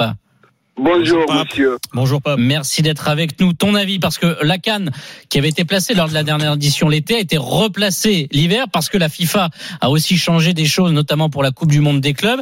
Et mais euh, la Cannes euh, l'hiver, tout le monde le savait, tout le monde était au courant, Pape, finalement. Oui, à mon, à mon humble avis, euh, dès l'instant où les règles ont été déjà tissées très longtemps, il ne faut pas les violer. Il n'y a pas de respect. C'est un manque de respect tota- total vis-à-vis aux Africains. Vis-à-vis aux Africains. C'est pas normal qu'il y ait des règles qui ont été déjà tissées depuis très longtemps et la CAN ne débute pas cette année. C'est depuis Matizalem. Les règles de la FIFA étaient déjà tissées. Ils ont changé et puis, euh, ce qui me gêne le plus, ils ont décidé, ils ont essayé, la FIFA a essayé de euh, de- d'annuler la canne en quelque sorte. Mais les sûr. Africains ont été informés par la radio RMC. Même le président de la CAF a été informé par la radio RMC. Ils se sont défendus, ils ont essayé, ils ont essayé, ils, sont- ils ont essayé. Mais c'est pas normal, c'est du n'importe quoi. Il n'y a pas de respect. sur- Certes, c'est vrai, certes, c'est vrai. Les fédérations n'ont pas de sous, ce sont les gouvernements africains qui, qui financent leur équipe nationale. Mais les Africains aussi se victimisent trop. On doit travailler pour être autonome, en quelque sorte, nos fédérations, pour pouvoir, euh, parce que les clubs sont payeurs, hein. ils sont payeurs. Et puis, ils ont un peu peur par rapport au, parce que euh, ce sont les joueurs africains qui, euh, qui animent presque tous les championnats. Ce sont les grands joueurs. Mais ils ont peur qu'ils qu'ils aillent là-bas, qu'ils se blessent et en cours de championnat, ou on n'a qu'à faire euh, pendant la Coupe d'Afrique, ils prolongent les trêves d'hiver plus longs pour qu'on puisse jouer la Coupe d'Afrique tranquillement, ils retournent en forme. En général, les joueurs africains qui partent en Coupe d'Afrique en retournant à leur club, pour réadopter à leur club, c'est très difficile encore. Parce que les voyages sont très compliqués et tout est compliqué. Mais C'est vrai que c'est des problèmes de, de calendrier. On pourrait quand même harmoniser tout ça, Ouais, Manu. mais hein. c'est déjà fait, c'est pas déjà normal, fait, tout c'est- a été réglé. Les Oui, mais c'est pas les- normal que c'est pas normal qu'on n'ait pas trouvé des solutions euh, par rapport à Non, cette les- canne. Parce que parce que le problème le est vous va. Oui, mais le problème qu'il va y avoir, c'est que les clubs européens, les grands clubs, vont arrêter de prendre euh, des Africains parce qu'ils Ah savent qu'au sont mois bons. de, au mois de février, au mois de janvier, au mois de février, comment Mais, ils sont bons. Ils sont bons. Mais oui, ils sont bons. A Non. Ou, alors ils vont, ils leur faire signer un contrat en disant que euh, s'il y a Non, la non, si tu es électionné, tu, tu peux contrat pas y aller. Parce que les règles du travail en France sont tissées en quelque Mm. sorte que les, les travailleurs sont protégés. Parce que les jours, Ah ce oui sont des travailleurs qui travaillent en France aussi. Mais il y a les règles aussi. On Merci, ne peut pas les du jour au lendemain. Merci Oui, beaucoup. mais c'est pas la sélection non, non, malheureusement qui paye Manu, le salaire. s'arrête. Ouais, oh pardon. Mais on voit effectivement que c'est. euh, On, en- on en parlera dans l'after Oui. hein, qui arrive dès 20h sur RMC. Évidemment, c'est une question très importante qui touche à, à l'âme de tout le monde. Les sélections, avec le, c'est le cœur qui parle. Et c'est vrai que de voir ces problèmes de, de calendrier comme ça, on va faire une Coupe du Monde euh, fin novembre, début décembre. Là, il y aura pas de souci. Alors que la Ouais, Cannes. mais il- tu vois, il faudrait voir s'il y a une compensation financière euh, pour les clubs, euh, parce que est-ce que c'est les ça clubs qui les payent pendant, pendant cette fédérations Eh européennes ben, font. eh ben oui, parce que Voilà. c'est pas le club qui paye, qui doit payer le joueur quand il s'en va en sélection. Ça doit être soit Oui, a- euh, la faut- sélection. Il y a toujours des petites la- indemnités, mais c'est pas à hauteur Ouais, de ce que pas- des ouais. fédérations Ouais, mais- aussi fortes que l'Angleterre les- ou la France. alors, alors tu as le joueur qui part à faire des matchs en Afrique, il peut se blesser, donc ça veut dire plus de rentabilité dans le club euh, où il joue, et c'est le club qui le paye. Donc euh, tu Ah, il y vois, a c'est des pour ça aussi que les clubs mais non, sont non, en raison que c'est un débat Bah assez large. On revient hein. dans un instant. Amir Abdou, le sélectionneur des Comores, première participation des Comores à la Cannes, sera avec nous. Ne bougez pas. RMC Football Show. Arnaud Valadon. Avec Manu Amoro jusqu'à 20h, le débat enflammé évidemment sur la Coupe d'Afrique des Nations et les réticences des clubs européens pour euh, eh bien libérer les joueurs tout simplement. On est également avec Hamza Ramani pour euh, évoquer tout cela et on accueille un sélectionneur heureux puisqu'il a qualifié et il va participer à sa première Coupe d'Afrique des Nations. Amir Abdou, sélectionneur des Comores, est avec nous. Bonjour Amir. Bonsoir. Bonsoir, tout le monde. Amir. Merci d'être avec nous. Alors, la préparation, vous en êtes où? Vous êtes déjà arrivé près de, du Cameroun, de Yaoundé? Vous êtes en camp euh, pour préparer tout ça? Vous avez vos joueurs Où en êtes-vous? On est actuellement à, à- Jeddah, on est arrivé euh, avant-hier. Euh, moi, je suis arrivé il y a trois jours de ça. Voilà, on est installé ici euh, euh, et euh, les joueurs sont arrivés euh, hier, euh, hier dans la matinée. Voilà, avant de, de démarrer nos premières séances, il fallait se faire tester. Donc euh, le protocole qu'ils nous ont mis en place ici, donc on est testé tous les deux jours. Et on, on entamera notre premier match euh, amical euh, le 31 euh, le 31 décembre contre la Côte d'Ivoire et notre deuxième match qu'on finira le, le 4 pour partir sur Yaoundé le, le 4 au soir. Manu Est-ce que tu as pu récupérer tous tes joueurs euh, Ils sont tous euh, en bonne condition? Euh, oui, il, euh, il m'en manque deux. J'ai un joueur qui joue en Belgique. Là, il arrive, euh, il a, il est arrivé, pardon, il est arrivé. Il a pas pu Ouais. s'entraîner aujourd'hui. Et, euh, on attendait euh, le retour de son test euh, pour qu'il intègre le groupe. Et j'en ai deux autres qui doivent arriver. Il y en a un qui joue aux États-Unis et un autre euh, en Afrique du Sud. Euh, il doit arriver dans la semaine, donc euh, on les attend. euh, on les attend pour qu'ils puissent compléter le groupe. Pour l'instant, on est un groupe de, de 25 joueurs pour l'instant. On attend les, les, les derniers qui arrivent. Pour vous donner une idée sur euh, l'équipe euh, nationale des, des Comores, quelques têtes bien connues du championnat de France. On retrouve Ali Amada, l'ancien gardien de, de Toulouse, Kassim Abdallah, qui a joué à l'Olympique de Marseille euh, notamment, Youssouf euh, Mchangama, qui joue à Guingamp et qui performe bien avec l'en avant Guingamp. Donc voilà un petit peu pour les noms. Il y a pas mal, euh, Yann Mohamed aussi à, à Auxerre, beaucoup de joueurs de Ligue 2, de National et un petit peu partout en, en Europe.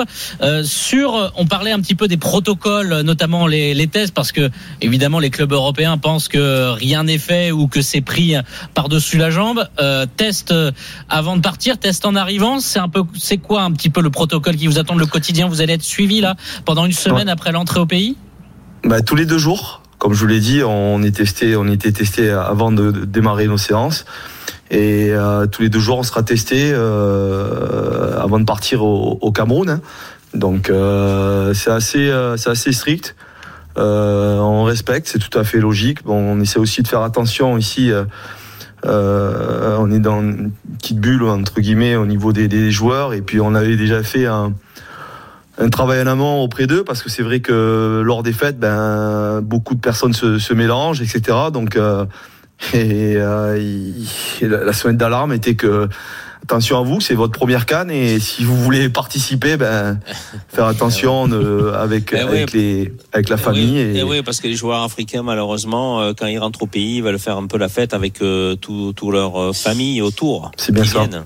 Eh ouais, vous avez connu vous avez connu quoi. ça, Ma- Manu hein Ouais, j'ai connu ça. T'as ouais. un coup de main, euh, aux Comores, c'est ça, Manu Oui, Ouais. c'est bien. Oh, quelques, quelques, quelques, un peu, un peu de temps, mais euh, c'est vrai que c'est c'est passionnant de s'occuper des- de, de ces sélections-là parce que tu es toujours en train de rechercher des joueurs un peu euh, de partout dans le monde hein, pour pouvoir euh, éventuellement former une équipe. Et euh, c'est vrai euh, d'être qualifié pour la CAN pour la première fois, c'est un moment extraordinaire. Et c'est pour ça, et tu as raison, Amir, c'est de ne pas mettre en danger euh, par rapport à, à- à- aujourd'hui euh, à ce virus qui nous emmerde de partout, à que tu aies des, des joueurs qui, qui contactent le virus et qui se qui soient malades pendant pendant euh, cette canne. Ça serait bien dommage pour, pour la sélection des Comores. Justement, Bien sûr. Hamza Ramani, Amir Abdou, le sélectionneur, est avec nous en en direct sur RMC dans l'intégral show. Une question d'Hamza Ramani. Oui, on parlait des, des joueurs, on parlait tout à l'heure des joueurs éventuellement qui, qui avaient refusé euh, la, la, sélection. Pour les Comores, on parle de deux noms, Omari, le défenseur central de Rennes, et, Zaidou Youssouf, le milieu de terrain de Saint-Etienne. Première question, est-ce qu'il y a eu un réel intérêt de votre part pour les amener à cette Coupe d'Afrique? Et deuxième question, si c'est le cas, est-ce que finalement de ne pas les avoir, ce n'est pas un avantage? Parce qu'il va falloir ou il aurait fallu intégrer deux nouveaux joueurs dans le 11 sur une compétition internationale ou en plus, on ne l'a pas dit, mais vous avez un groupe plutôt compliqué avec le Gabon, le Maroc et, le Ghana. Quelle est votre euh, la situation des Comores par rapport à cela? Bah, c'est comme vous l'avez dit, nous on, on a essayé de, de- de les convaincre. Euh, après, euh, on n'est on pas maître de leurs décisions. Euh, Il y a plusieurs facteurs, paramètres que que ces joueurs-là ont, ont choisi de rester dans leur club et de jouer pour leur club et de pas prendre de risque de jouer pour une sélection et pour pour le, leur entre guillemets leur pays d'origine quoi. Donc c'est leur pays de leurs parents et voilà, nous on a essayé de faire le maximum de pouvoir les, les avoir à nos côtés. Voilà, et, et ça a été un refus. euh, voilà. Et puis, ce qui, est, ce, qui est, ce qui est le paradoxe, il est que ce sont des joueurs que qui nous, euh, je, je parle d'Omari qui a, qui a, qui a pris, euh, qui a repris, une- qui a changé de, de, de direction et, et, et- qu'au départ c'était, il était, il était prêt à venir. Et puis, je pense que au fil du temps, qu'il est devenu titulaire en- avec Rennes et, et, et Rennes, l'a, Rennes a, a fait le nécessaire pression, pour qu'il hein. qu'il reste en club, quoi. Ouais, mais tu aurais pu euh, éventuellement le convoquer et faire jouer euh, la FIFA par des par, par termes de, du contrat Bien avec sûr. les fédérations. Donc, euh, mais t'as pas voulu aller au clash avec eux, quoi. Non, on veut pas aller au clash, on veut pas. Après, faut, ça sert à rien parce que ce sont, soit vous venez jouer pour votre patrie, euh, Mm. ou alors vous avez d'autres prétentions de jouer en équipe, en équipe de France. Ben, vous, vous prenez l'autre direction. Donc euh, voilà. Donc nous, on a, on a fait cette proposition et. Et c'est pas le seul. Il y a, il y a, il y a d'autres joueurs qui devaient nous rejoindre aussi, qui jouent en Ligue 1 ou en Ligue 2. euh, On, on fait la, on fait la, la même chose. Après, bon, c'est pas, c'est mal pour un bien. On a, on a un groupe assez euh, qui se connaissent depuis 8 ans, qui travaillent ensemble depuis des années, qui est assez homogène. Euh, Il y a un groupe assez solide qui est qui est qui, est- qui, est- qui est- qui a vraiment une fratrie, fratrie- pardon une, fratrie dans, cette équipe là et, et, et, et voilà on a, on a des valeurs et on va jouer avec avec avec nos armes et je pense que on est capable aussi de faire de belles choses parce que euh, on peut dire oui c'est un groupe de la mort mais on a aussi notre notre mot à dire et on va on part pas là-bas en victime hein. On va Justement, parler du, on va parler du, euh, du groupe. Euh, Amir Abdou, le sélectionneur des Comores, est avec nous pour revenir sur euh, la pression des clubs. Est-ce qu'elle n'a jamais été aussi forte pour dissuader des internationaux africains de venir? Vous le ressentez un peu dans les échanges que vous pouvez avoir? Là, il y a un point euh, presque critique qui a été atteint. Ouais, mais bien sûr. Mais après, le, le problème, il est que euh, cette canne-là, elle a été reportée, reportée. Euh, euh, le Cameroun, elle devait se jouer au mois de juin et pour des raisons climatiques, eh ben, ils l'ont mis en janvier. Voilà, c'est des décisions des- instances de la FIFA, de la CAF, et il faut s'en tenir. Après, il faut savoir aussi que la Cannes, euh, si je me trompe pas, il y a des années de ça, elle se jouait en janvier, et ça a toujours été même problématique.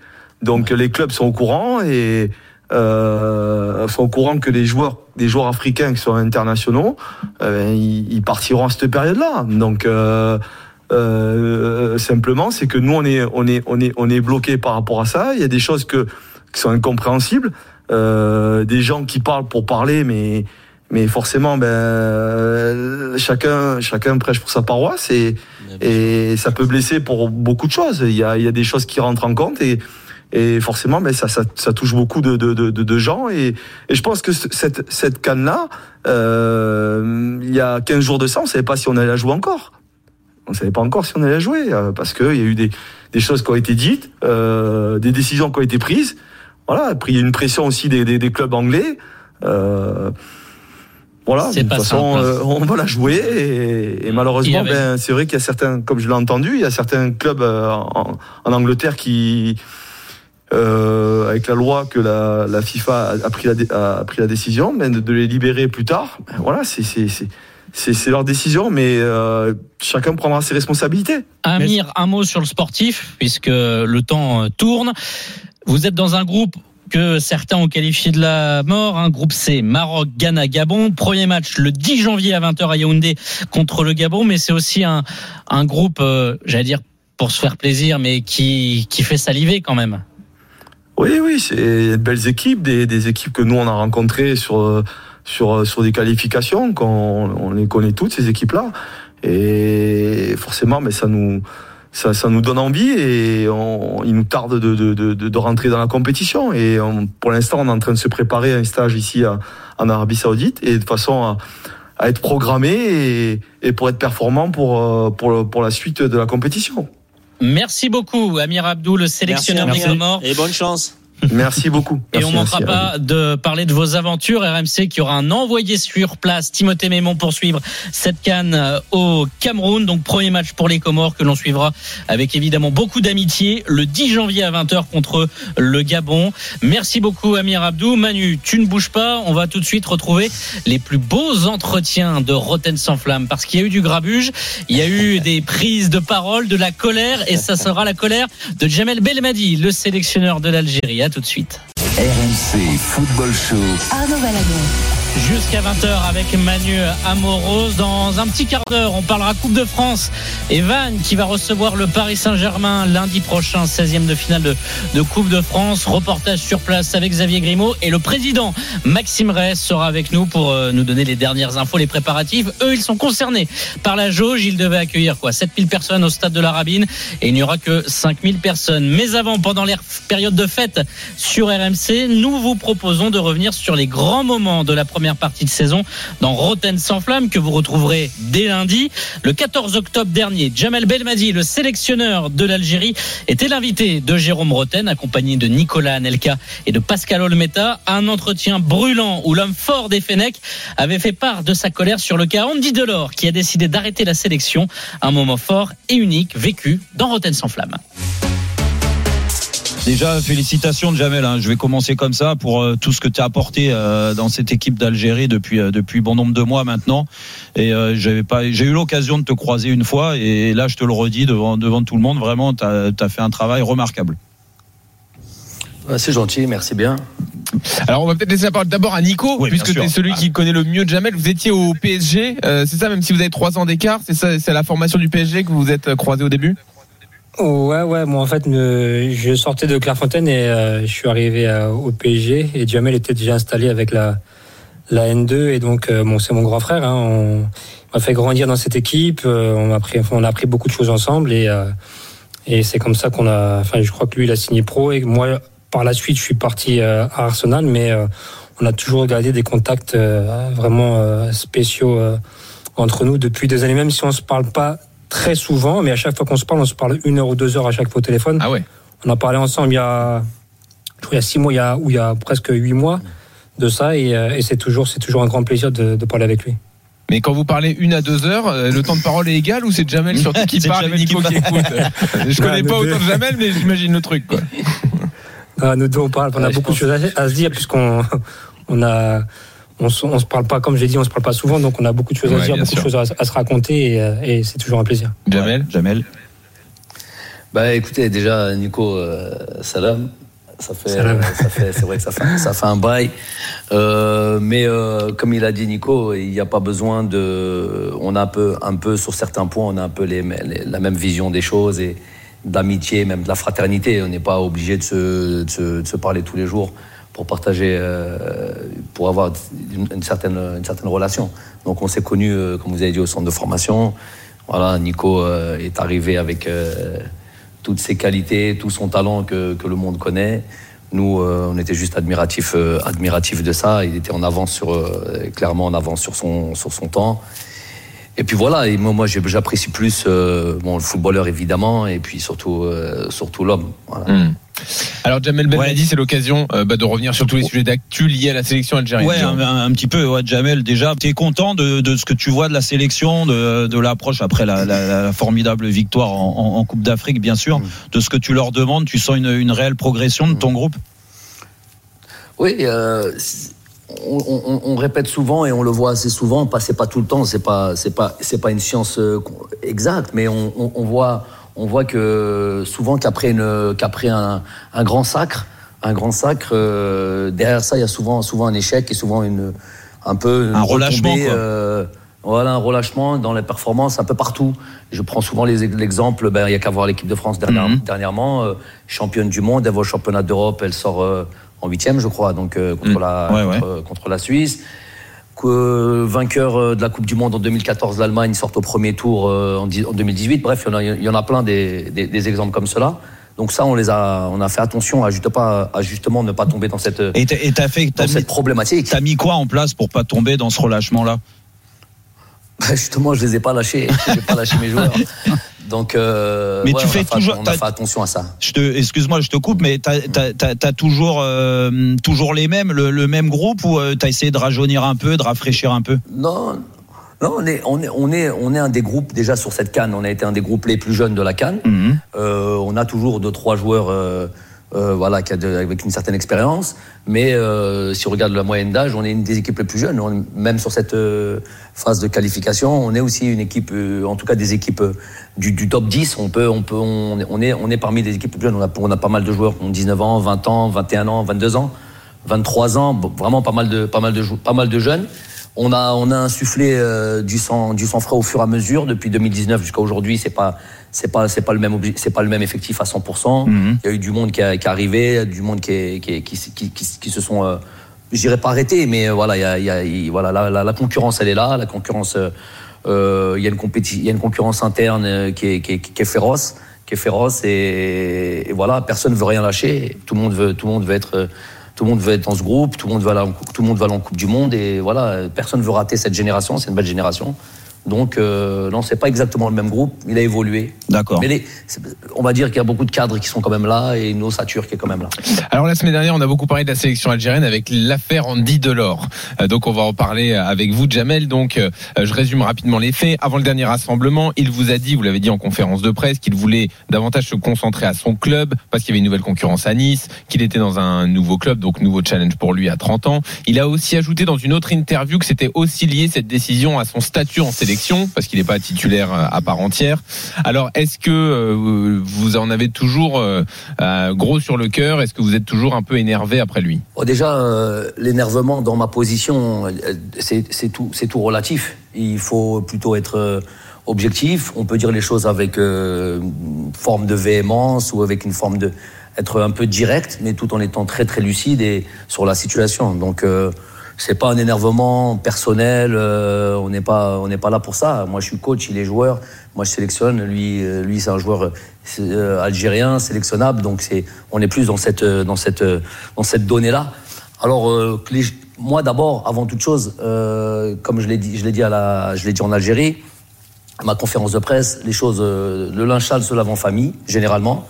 Et, euh, et, les, et les relations que je peux avoir avec les joueurs et, la, et, les- la, et les différentes euh, discussions qu'on peut avoir, généralement, elles restent entre nous.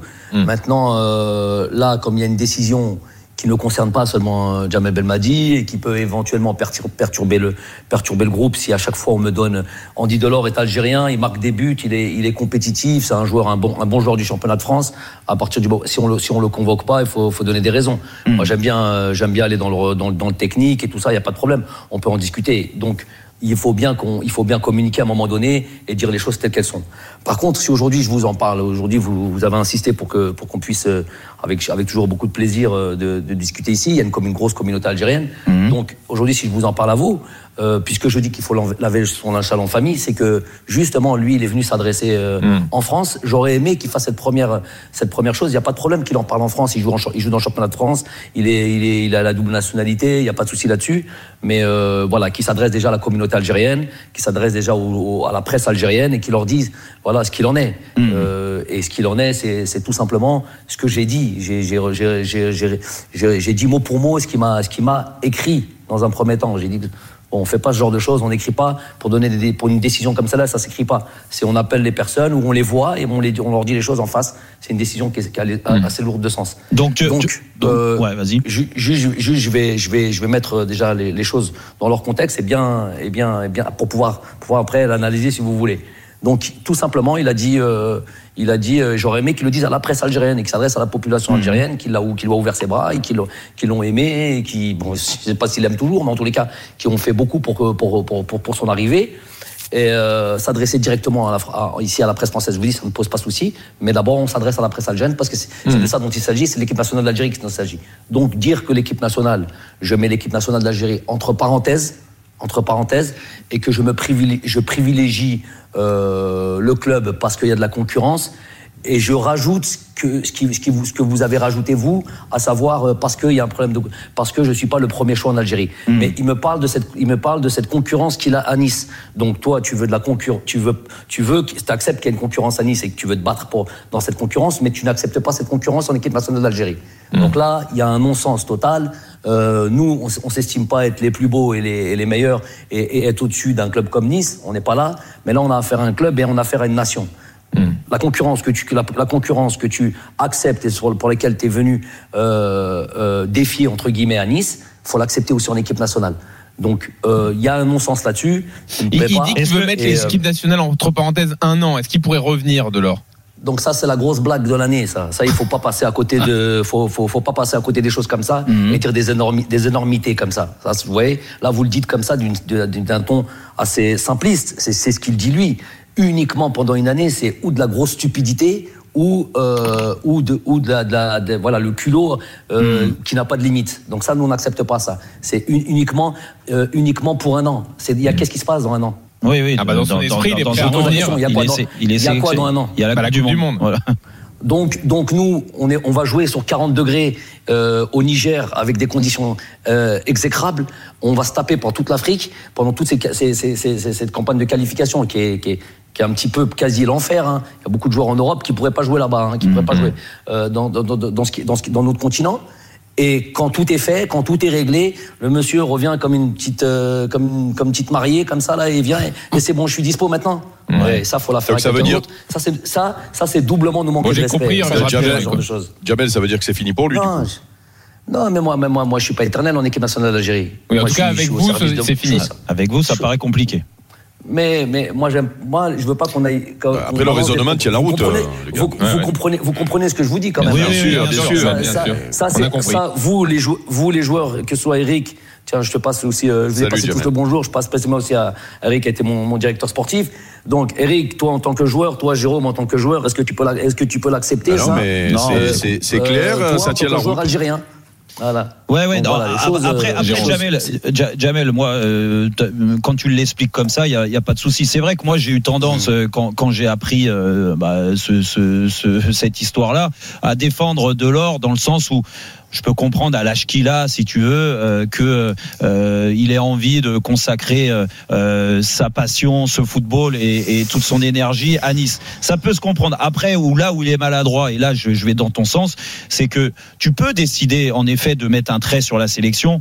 Tu peux pas dire un an et puis dans un an on verra, je reviens. Ça, euh, là, là, là, là on est d'accord. Maintenant, maintenant, après, quand tu me parles de, de concurrence, je sais pas les rapports que tu avais avec euh, avec Andy Delors.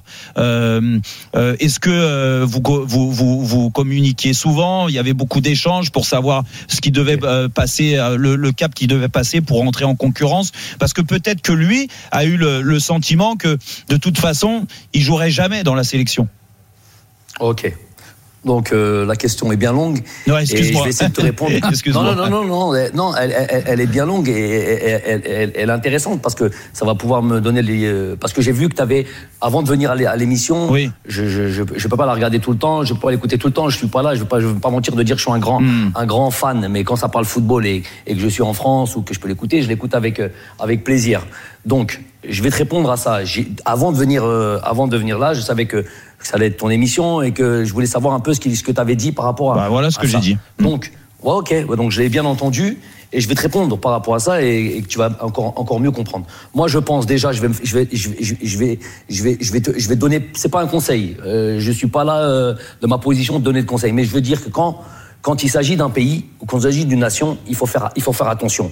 C'est-à-dire que tu peux être subversif comme tu comme tu le fais, euh, Jérôme, mais mais euh, moi j'aime bien j'aime bien quand tu parles purement technique et j'aime bien quand tu parles purement football parce que tu as été footballeur et, et, et, et là ça a tout son Oui. sens. Mais dès que tu sors un petit peu de trucs tout le reste, tout ce qui comporte le championnat, ça, me- ça, ça m'intéresse pas. Mais quand il s'agit d'un pays, il faut faire attention. Parce que là, j'ai entendu, j'ai bien entendu ce que tu as dit. Hein. dis-moi. et il faut maîtriser les tenants et les aboutissants du dossier pour balancer. Pour après, c'est pouvoir Mais quel est le problème dans le raisonnement de Jérôme là Alors, alors je vais te dire le problème. Donc maintenant, on y arrive. On y arrive. De- Donnez-moi le temps de, Oui, bien sûr, de, de- de vous répondre. Donc, donc, quand tu dis par exemple, euh, ouais, je comprends que sa position, qu'à 30 ans, tout ce truc, ok. Donc, il y a des joueurs, il y a des, par exemple un Giroud, il a je sais pas quel âge, ou beaucoup, beaucoup, beaucoup d'internationaux, Oui, oui, c'est vrai. qui ont un certain âge. Voilà. Et quand on arrive à une Coupe du Monde, et que tu as 30 ans, hein, tu te dis, toi, avant une coupe, un an avant une Coupe du Monde, bon, là, je suis fatigué, euh, je vais me consacrer juste à mon club. Bon, écoute, et puis, ça- et puis à la limite, on n'a pas, on n'a pas envie de convaincre des gens, leur dire, eh ben, tu veux pas aller faire une Coupe du Monde. Mais non, s'il le, s'il, s'il le sent pas comme ça, le mec. Mais le, le, le truc, c'est, tu viens pas me euh, euh, euh, dire euh, euh, des, des choses comme telles telles qu'il les a dit. Tu, tu sois franc du collier, tu vas voir les gens et tu leur dis, voilà, écoute, euh, euh, euh, parce que là, il est en train de dire, j'accepte la concurrence à Nice, mais j'accepte pas la, concur- la concurrence en équipe nationale. Ça, ça, ça, ça passe pas. Ça, il y a un en fait. Jamel, Jamel Ensuite- toi, toi, toi, t'aurais préféré qu'ils viennent te, du moins qu'ils t'appellent et qu'ils te disent franchement les choses. Écoute, la, la, la concurrence, je la trouve pas saine en Algérie et elle est, elle est, elle est d'autant plus saine avec Galtier à Nice. Euh, je prends cette décision-là. Mais il est arrivé avait- il y a trois mois à Nice. il est arrivé non. il y a trois mois à Nice. Attends, attends, s'il te plaît, donne-moi ce crédit là quand même. Ça fait trois ans que je bosse avec lui. Vas-y, dis-moi, Et lui, il est arrivé il y a trois mois à Nice. Alors écoute, c'est là où je t'ai dit qu'il faut être très précis quand on veut parler d'une nation. Hmm. Donc pour maintenant arriver sur les sur, sur le sur, sur, sur, sur son temps de jeu et sur ça, si on- je vais vous donner. J'ai pas normalement à vous le donner, je vais pas me justifier, mais je vais vous le donner pas à vous, mais aussi à la communauté algérienne. Andy Delors, on est trois attaquants. Ils sont trois attaquants. Vous avez dit, il a fait 11 matchs. Sur 11 matchs, il a démarré quatre fois. Donc ça fait un tiers des matchs. Un, peu- un, peu, un peu plus d'un tiers des matchs. OK Donc la plupart du temps, je joue qu'avec un attaquant. La plupart du temps. Et il y en a trois. Il y a Bardad Bounedjah, il y a Islam Slimani et il y a Andy Delors. Donc si on partage le, si on partage ces- ces- le, le temps, temps de ils jeu, ont, ils chacun- ont quasiment à peu eu, près, à peu près, à peu, à peu près le même, à peu près le même temps de jeu. Après, il y a eu une, avant ça, il y a eu une canne. Il, est- il a débarqué le jour de la canne, quasiment. Le jour de la canne. Il est venu un cadeau du ciel. Hmm. Donc, quand tu dis, par exemple, il m'a rendu service ou il nous a rendu service à la canne. Jérôme, tu te trompes complètement de, de, de trucs. On lui a rendu service, peut-être. Et moi, j'ai même pas envie de dire qu'on lui a rendu service. Il est venu, il était, il, il, il- a fait des pieds et des mains pour arriver en équipe nationale. Il a fait des, des vidéos de partout. Il a été faire ses papiers de partout, de tout seul. Il a, il a- il a- il a- jusqu'à la dernière seconde, le gars, il nous a pas lâchés. À enflammer Jamel Belmadi, les plus belles interviews de Roten sans flamme à retrouver entre 18h et 20h. C'était chaud, hein, Manu. Ah, c'est super intéressant ce qu'il dit, hein, euh, parce que on, on met toujours en avant le joueur euh, par rapport à ce qu'il veut et ce qu'il il entend de la sélection ou du club, mais il faut laisser aussi les sélectionneurs ou les ou les entraîneurs s'exprimer. Et, et là, il s'est exprimé totalement par rapport à la situation de Delors. L'Algérie qui va démarrer Ah ouais. sa canne le 11 janvier face au Sierra Leone. Ils sont dans le groupe de la Guinée équatoriale et de la Côte d'Ivoire, les tenants du titre algérien. On revient dans un instant. On va arrêter de parler Afrique, malheureusement, parce que c'est toujours avec grand plaisir de parler de la canne et du foot africain. On va parler Coupe de France avec Van, son président Maxime Rey avec nous. Van qui va recevoir le Paris Saint-Germain dans six jours. RMC Football Show. Arnaud Valadon. Le RMC Football Show jusqu'à 20h avec Manu Amoros. On parle Coupe de France. Elle revient, Dame Coupe de France, dès le week-end prochain. Non pas en 32e de finale, comme il est coutume généralement, hein, chaque premier week-end de janvier, mais un tour plus tard, en 16e cette saison. Au tirage au sort, Van, club de National 2, a hérité du Paris Saint-Germain. Un événement pour la préfecture du Morbihan. Et le président du VOC est avec nous, Maxime Ray. Bonjour. Bonjour. Bonjour. Merci d'être avec nous. Xavier Grimaud, correspondant Grand Ouest pour RMC, est également là pour nous accompagner. Salut Xavier. Bonsoir à tous. Salut Xavier. Président, ne bougez pas, puisqu'aujourd'hui, Xavier, tu es allé à la rencontre des Vantek qui se préparent pour l'événement de la saison de l'année, la réception du Paris Saint-Germain lundi à 21h10. Le stade de la Rabine ne fera pas le plein à cause de la jauge qui réduit de 7000 places à 5000 spectateurs, mais la fête se prépare quand même dans la bonne humeur et les joueurs, Xavier, ont repris l'entraînement aujourd'hui. Oui, les Vante étaient de retour sur les terrains ce matin après euh, huit jours de trêve, huit jours de repos depuis euh, le match et la qualification euh, lors des 32e de finale à Wascal pour souffler un petit peu, passer les fêtes de Noël et les rendez-vous étaient donc ce matin à 9h30 au stade du Péréno, le centre d'entraînement du VOC, le Van Olympic Club. Il y avait beaucoup de sourires, beaucoup de chambrage, notamment en voyant no- notre caméra dans les vestiaires et dans la salle de musculation pour l'échauffement. Ah, il y en a, ils bossent comme jamais aujourd'hui. Hein. Ah, ça bosse dur. Hein. Allez Allez Voilà, ça se marre parce que les médias, évidemment, ils n'ont pas l'habitude d'en voir. Ils vont en voir défiler beaucoup cette semaine les Vantais. Preuve que ce qui s'annonce est spécial pour eux. Un 16e de finale déjà pour un club de National 2, c'est spécial. Et face au PSG, évidemment, qui plus est. 10 heures, les 23 joueurs du groupe euh, prennent place dans des minibus. L'entraînement est délocalisé à Plescop, à une quinzaine de minutes euh, sur les pelouses du stade Perreno étant détrempées euh, par les pluies des derniers jours. Arrivé sur place, c'est parti. 1h20 de séance sous les consignes de Pierre Talmont, l'entraîneur. Du milieu, vous pouvez aller soit à gauche, soit à droite. Vous vous changez de rectangle quand vous voulez au bout de 4 passes. Figé Donc, n'oubliez pas, les appuis, un grec, si ça change, vous accompagnez. Hop, récupérez. Entraînement dynamique, hein. avec ballon, on sent les joueurs impliqués, motivés évidemment comme jamais par le match qui les attend. C'est comme ça depuis le tirage au sort, ce que résume bien le défenseur Alexandre Lavenant.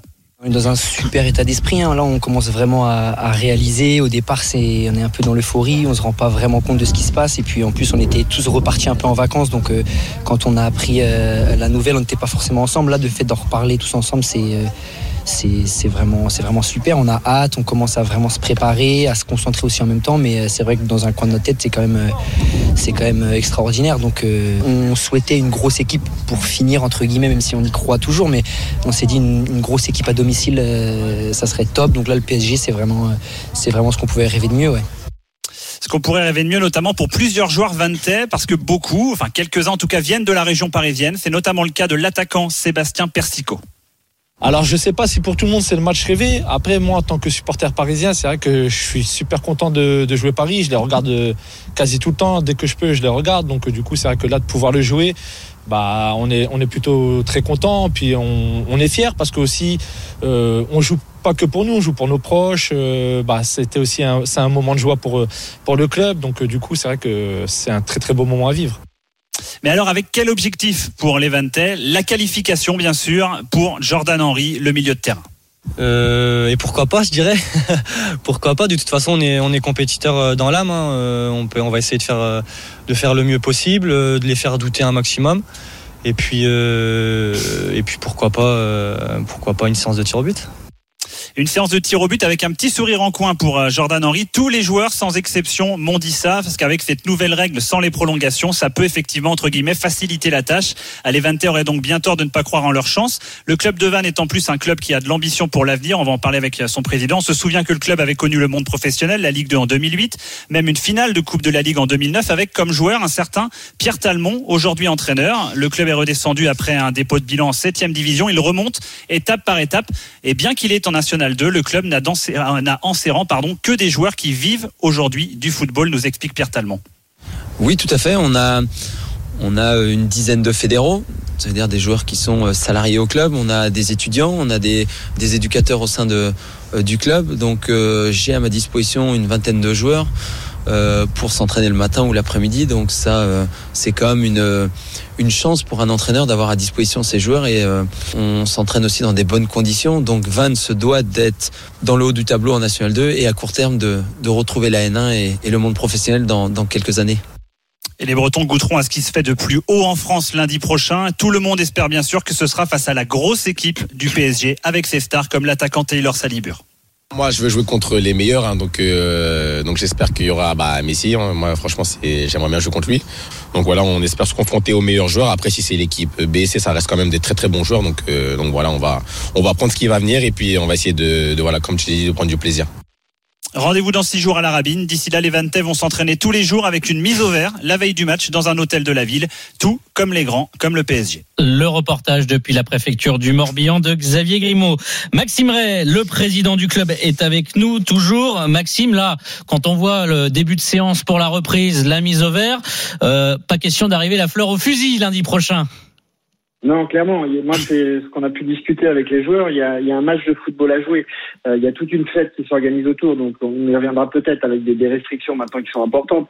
Euh, maintenant, on a, on a un match de 90 minutes à jouer. Euh, le résultat n'est jamais inscrit, euh, je dirais, avant le, le début du, du match. Et, et on a une histoire. Voilà, tout, tout match de foot est une histoire. Donc, on espère que- qu'elle soit belle et en tout cas qu'elle soit, euh, comment dirais-je, chargée de suspense. Manu Amoros, euh, une question pour le président du VOC. Euh, oui, bonsoir président. Euh, vous avez raison, c'est c'est un, c'est un match très important et qui va marquer sûrement euh, les joueurs de rencontrer cette équipe du Paris Saint-Germain. Euh, moi, leur seul conseil que je peux leur donner, euh, si je peux me permettre, c'est qu'il faut pas qu'ils les regardent jouer. Il faut jouer euh, parce que, comme vous avez dit, dans un match de football, on ne sait jamais ce qui peut arriver. Et, et l'important, c'est de prendre ce match-là dans le bon côté des choses. Euh, ne pas les regarder jouer, jouer au football, jouer comme ils le savent pour essayer de décrocher euh, ben, cette qualification qui serait très importante pour eux. Tout, tout, à fait, tout à fait. Et ça serait, ça serait mal connaître euh, Pierre Talmont, l'entraîneur, qui est un vrai compétiteur. Je, le suis aussi. Et on a bien l'intention de, de vendre chèrement notre notre peau. Et on, on, essaie de préparer ce match vraiment dans les dans les meilleures conditions. Et un, un des premiers sujets, ça a été de jouer à la Rabine, parce que forcément, on a on a un contexte extraordinaire en face de nous. Et ce qu'on voulait, c'est que les joueurs évoluent dans un cadre ordinaire. Donc euh, on sait qu'on a très peu de chance. Euh, maintenant, cette chance, si elle existe, elle est à, Rabi, à la Rabine et certainement pas dans un stade de 30 000 places. Les joueurs auront leur repère, ils joueront le, le match qu'ils ont, qu'ils ont à jouer, ils le joueront sérieusement. On sait qu'on a un adversaire qui est, comme je le dis, un, un, comment un, un col hors catégorie si on était autour de France. Mmh, mmh. Euh, voilà, c'est pas une équipe de Ligue 1, c'est c'est un top 5 mondial. Euh, voilà, même avec une équipe un peu modifiée, parce que je pense pas qu'on aura une équipe B, je pense pas qu'on aura non plus toutes tout, les stars, mais on aura une équipe qui sera très très costaud en face. Et, euh, et comme je dis, on a un match de, de, de football à jouer et on, on, se mettra dans les dans les meilleures conditions euh, et avec des petits objectifs ne pas être ridicule, euh, après essayer de repousser l'échéance et, euh, et si on est capable de les faire douter, euh, qui sait, sur un sur un fait de jeu, euh, sur sur des temps morts, voilà, essayer de, de, de jouer crânement notre chance. Maxime Ray, le président du club de Vannes qui reçoit le Paris Saint-Germain lundi en Coupe de France, est avec nous. Président, quand vous avez entendu hier les annonces de Jean Castex, vous êtes le premier match de foot concerné par la jauge qui sera appliquée dès le 3 janvier, donc 5000 places limitées.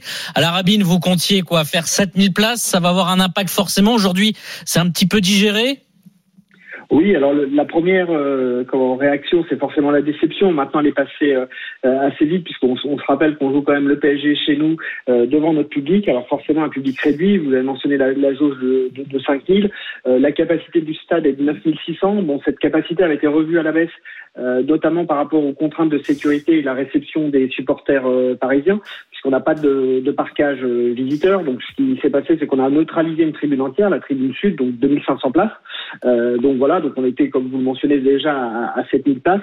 Bon, voilà, moi je pense que c'est un moindre mal. Euh, on aurait pu avoir un huis clos ou, euh, par exemple, un, couvre-feu, un couvre-feu à 22 heures ou même à 23 heures. Pour nous, ça voulait dire aussi huis clos. Donc on, se contente de, ces éléments-là. Euh, on fait contre mauvaise fortune bon cœur. Voilà, on a, on a des, un contexte qui est, compliqué de, manière euh, générale euh, et, ces, mesures visent à, à, protéger la population. Donc on, on s'y plie volontiers. Le Paris Saint-Germain ne voulait pas vraiment jouer à la rabine. Ils auraient préféré notamment le moustoir, où pourtant ils ont eu une petite mésaventure avec ce match nul juste avant la trêve. Faut expliquer la rabine. On est en plein centre-ville de Vannes, juste à côté du port. Euh, ça vous a un petit peu agacé de voir le PSG dire euh, non, mais la pelouse que vous partagez avec le club de rugby qui est en Pro D2, non, ça va pas. De voir le PSG, voilà, faire un peu le forcing pour éviter de, de se retrouver dans la rabine qui a mine de rien euh, un peu l'apparence d'un petit traquenard. En tout cas, c'est ce que vous avez essayé de faire. Ça vous a un petit peu agacé ou pas? Pas, forcément, je, peux comprendre. Voilà, on a affaire à un club professionnel qui est vraiment dans l'élite mondiale. Euh, je pense que le stade de, de la n'est pas très euh, connu au niveau national. Après, en Bretagne, tout le monde sait qu'on a un, hybride de grande qualité. On a euh, le, rugby qui évolue en, Pro D2, euh, qui est un peu la tête d'affiche à Vannes, et puis le, VOC aussi qui utilise le terrain. Et le, terrain encaisse sans problème tous les week-ends ou régulièrement, en tout cas, les, les, deux équipes. donc voilà, donc on a vraiment un stade de qualité. On a, on a une, une clause de qualité.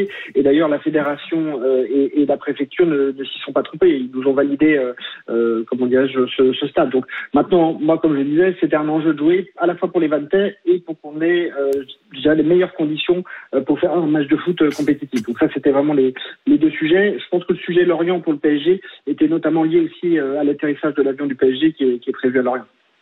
D'ailleurs, euh, la Rabine a accueilli France-Kazakhstan en foot féminin il y a peu de temps, donc euh, voilà, on est capable aussi d'accueillir des rencontres euh, internationales, ça pose pas de souci. Une question de Xavier Griveaux, notre correspondant, sur justement ce match et les éventuelles pertes en billetterie. Oui, président, je, crois que vous avez chiffré les pertes financières déjà que, que vont amener ces, ces restrictions, avec notamment peut-être le village VIP, les prestations VIP qui ne vont pas pouvoir avoir lieu. Est-ce que vous avez chiffré déjà tout ça? Oui, le, le, total est estimé donc en, en, manque à gagner à 250 000 euros, puisqu'on a, on a la partie, je dirais, sécurité liée au PSG, donc qui en termes de coûts, euh, puisqu'on a 175, euh, 60, pardon, 164 stadiers euh, qui sont en face des 250 parisiens, donc c'est quand même relativement, euh, euh, comment dirais-je, conséquent. On a donc le fait qu'on ait sacrifié une, une, tribune, et puis vient s'ajouter la jauge où en fait encore 2000 places donc euh, sont, sont annulées, annulation également des buvettes, et on a encore une discussion par rapport au chapiteau VIP. on devrait avoir la réponse dans la soirée ou dans, la matinée par rapport au fait de, recevoir en fait les, VIP en restauration assise, euh, sachant qu'on est dans l'enceinte du stade, donc il y a des, précisions à obtenir au niveau du décret qui sera euh, émis. Donc, euh, donc voilà, donc on a encore des incertitudes, mais le total est bien à manque à gagner de 250 000 euros. Un mot sur la, la situation sportive de, de Vannes avec euh, voilà huitième de National 2, un club qui revient après être descendu jusqu'au niveau euh, région. Euh, Xavier en parlait, on a connu cette finale de Coupe de la Ligue, euh, le passage trois saisons pro avec euh, notamment Stéphane Lemignan, voilà toutes ces équipes, Gislain Gimbert l'attaquant et Xavier. une question pour le président Maxime Ray. Il y a un partenariat avec City, mais vous n'êtes pas au City Group. Oui, exactement. Voilà, oui, président. Non, juste euh, faites-nous euh, peut-être un, un, petit, euh, un petit euh, élément de, de contexte. on est au mois de décembre. Vous avez signé cet accord avec le City Football Group en, au mois de février. Qu'est-ce que concrètement, sur les, les dix premiers mois, ça a pu apporter à Vannes? Alors, le Covid a énormément limité donc l'exécution de ce partenariat, puisque c'est, clairement un partenariat de prestige, mais qui a une vraie substance, hein, puisque le, les sujets sont notamment la possibilité de partager un peu l'expérience City. Donc, pour les sponsors, il y a déjà eu un déplacement qui a été effectué euh, donc pour le match euh, Manchester City-Bruges. Euh, donc voilà, en, vraiment en, en, VIP, avec l'occasion de visiter la, la City Academy. donc, c'était vraiment une expérience assez exceptionnelle, l'accès à la pelouse avant le match. voilà, les sponsors ont énormément apprécié. Il y a aussi une, possibilité pour les éducateurs euh, de, visiter la City Academy et essayer de prendre de l'expérience. Donc clairement, on n'est pas sur un, partenariat opérationnel comme on peut l'avoir avec le FC Lorient, avec, euh, je dirais, euh, une coordination quasiment hebdomadaire, mais on, on, a la possibilité de montrer aux acteurs du club en fait ce qui se fait de mieux dans le monde. Donc c'est vraiment pour moi un partenariat de prestige avec un partenariat qui est articulé autour de, de visites. Voilà, également City devait venir. Maintenant, le Covid a énormément forcément ralenti ces aspects-là. Euh, puisque le, le, partenariat a été euh, signé dès la saison euh, dernière et on n'a pas pu faire notamment la première saison des déplacements. Donc le premier déplacement a eu lieu comment, en novembre 2021. voilà, donc ça a été une expérience exceptionnelle pour, pour les gens qui tournent autour du club. Merci beaucoup Maxime Ray, le président du club de Vannes, réception du Paris Saint-Germain le 3 janvier prochain lundi à 21h. On vous souhaite eh bien de bonnes choses pour ce match et pourquoi pas un exploit. Merci beaucoup président. Merci Merci beaucoup Xavier, merci beaucoup Manu. Demain malheureusement, je ne sais je ne serai pas là, tu seras avec ah. Simon Dutin pour le RMC Football Show, mais tu verras, je serai pas loin, il y a l'All-Star Game de basket, je serai à Bercy pour vous faire vivre l'événement dès 19h. Tout de suite, l'after foot Nicolas Paolorsi. Je vous laisse en très bonne compagnie avec un bon programme. Salut Arnaud. Ah oui, un très beau programme. on va parler des jauges comme vous. Euh, tu sais Arnaud euh, que la Ligue 1 n'a jamais été aussi attractive que sur ce début de saison. Tu commandes des matchs, et ben on va se demander si enfin cette Ligue 1 donc bon hein. elle est séduisante, oui. c'est pas faux. Et puis à 22h, les drôles de dames vont venir avec nous pour euh, nous donner leur coup de cœur de ce début de saison. Bref, il y a plein de belles choses dans cet after jusqu'à minuit avec Florent Gautreau et Sébastien Piocel. À demain pour le RMC Football Show avec Manu Amoros. Tout de suite l'after. RMC Football Show.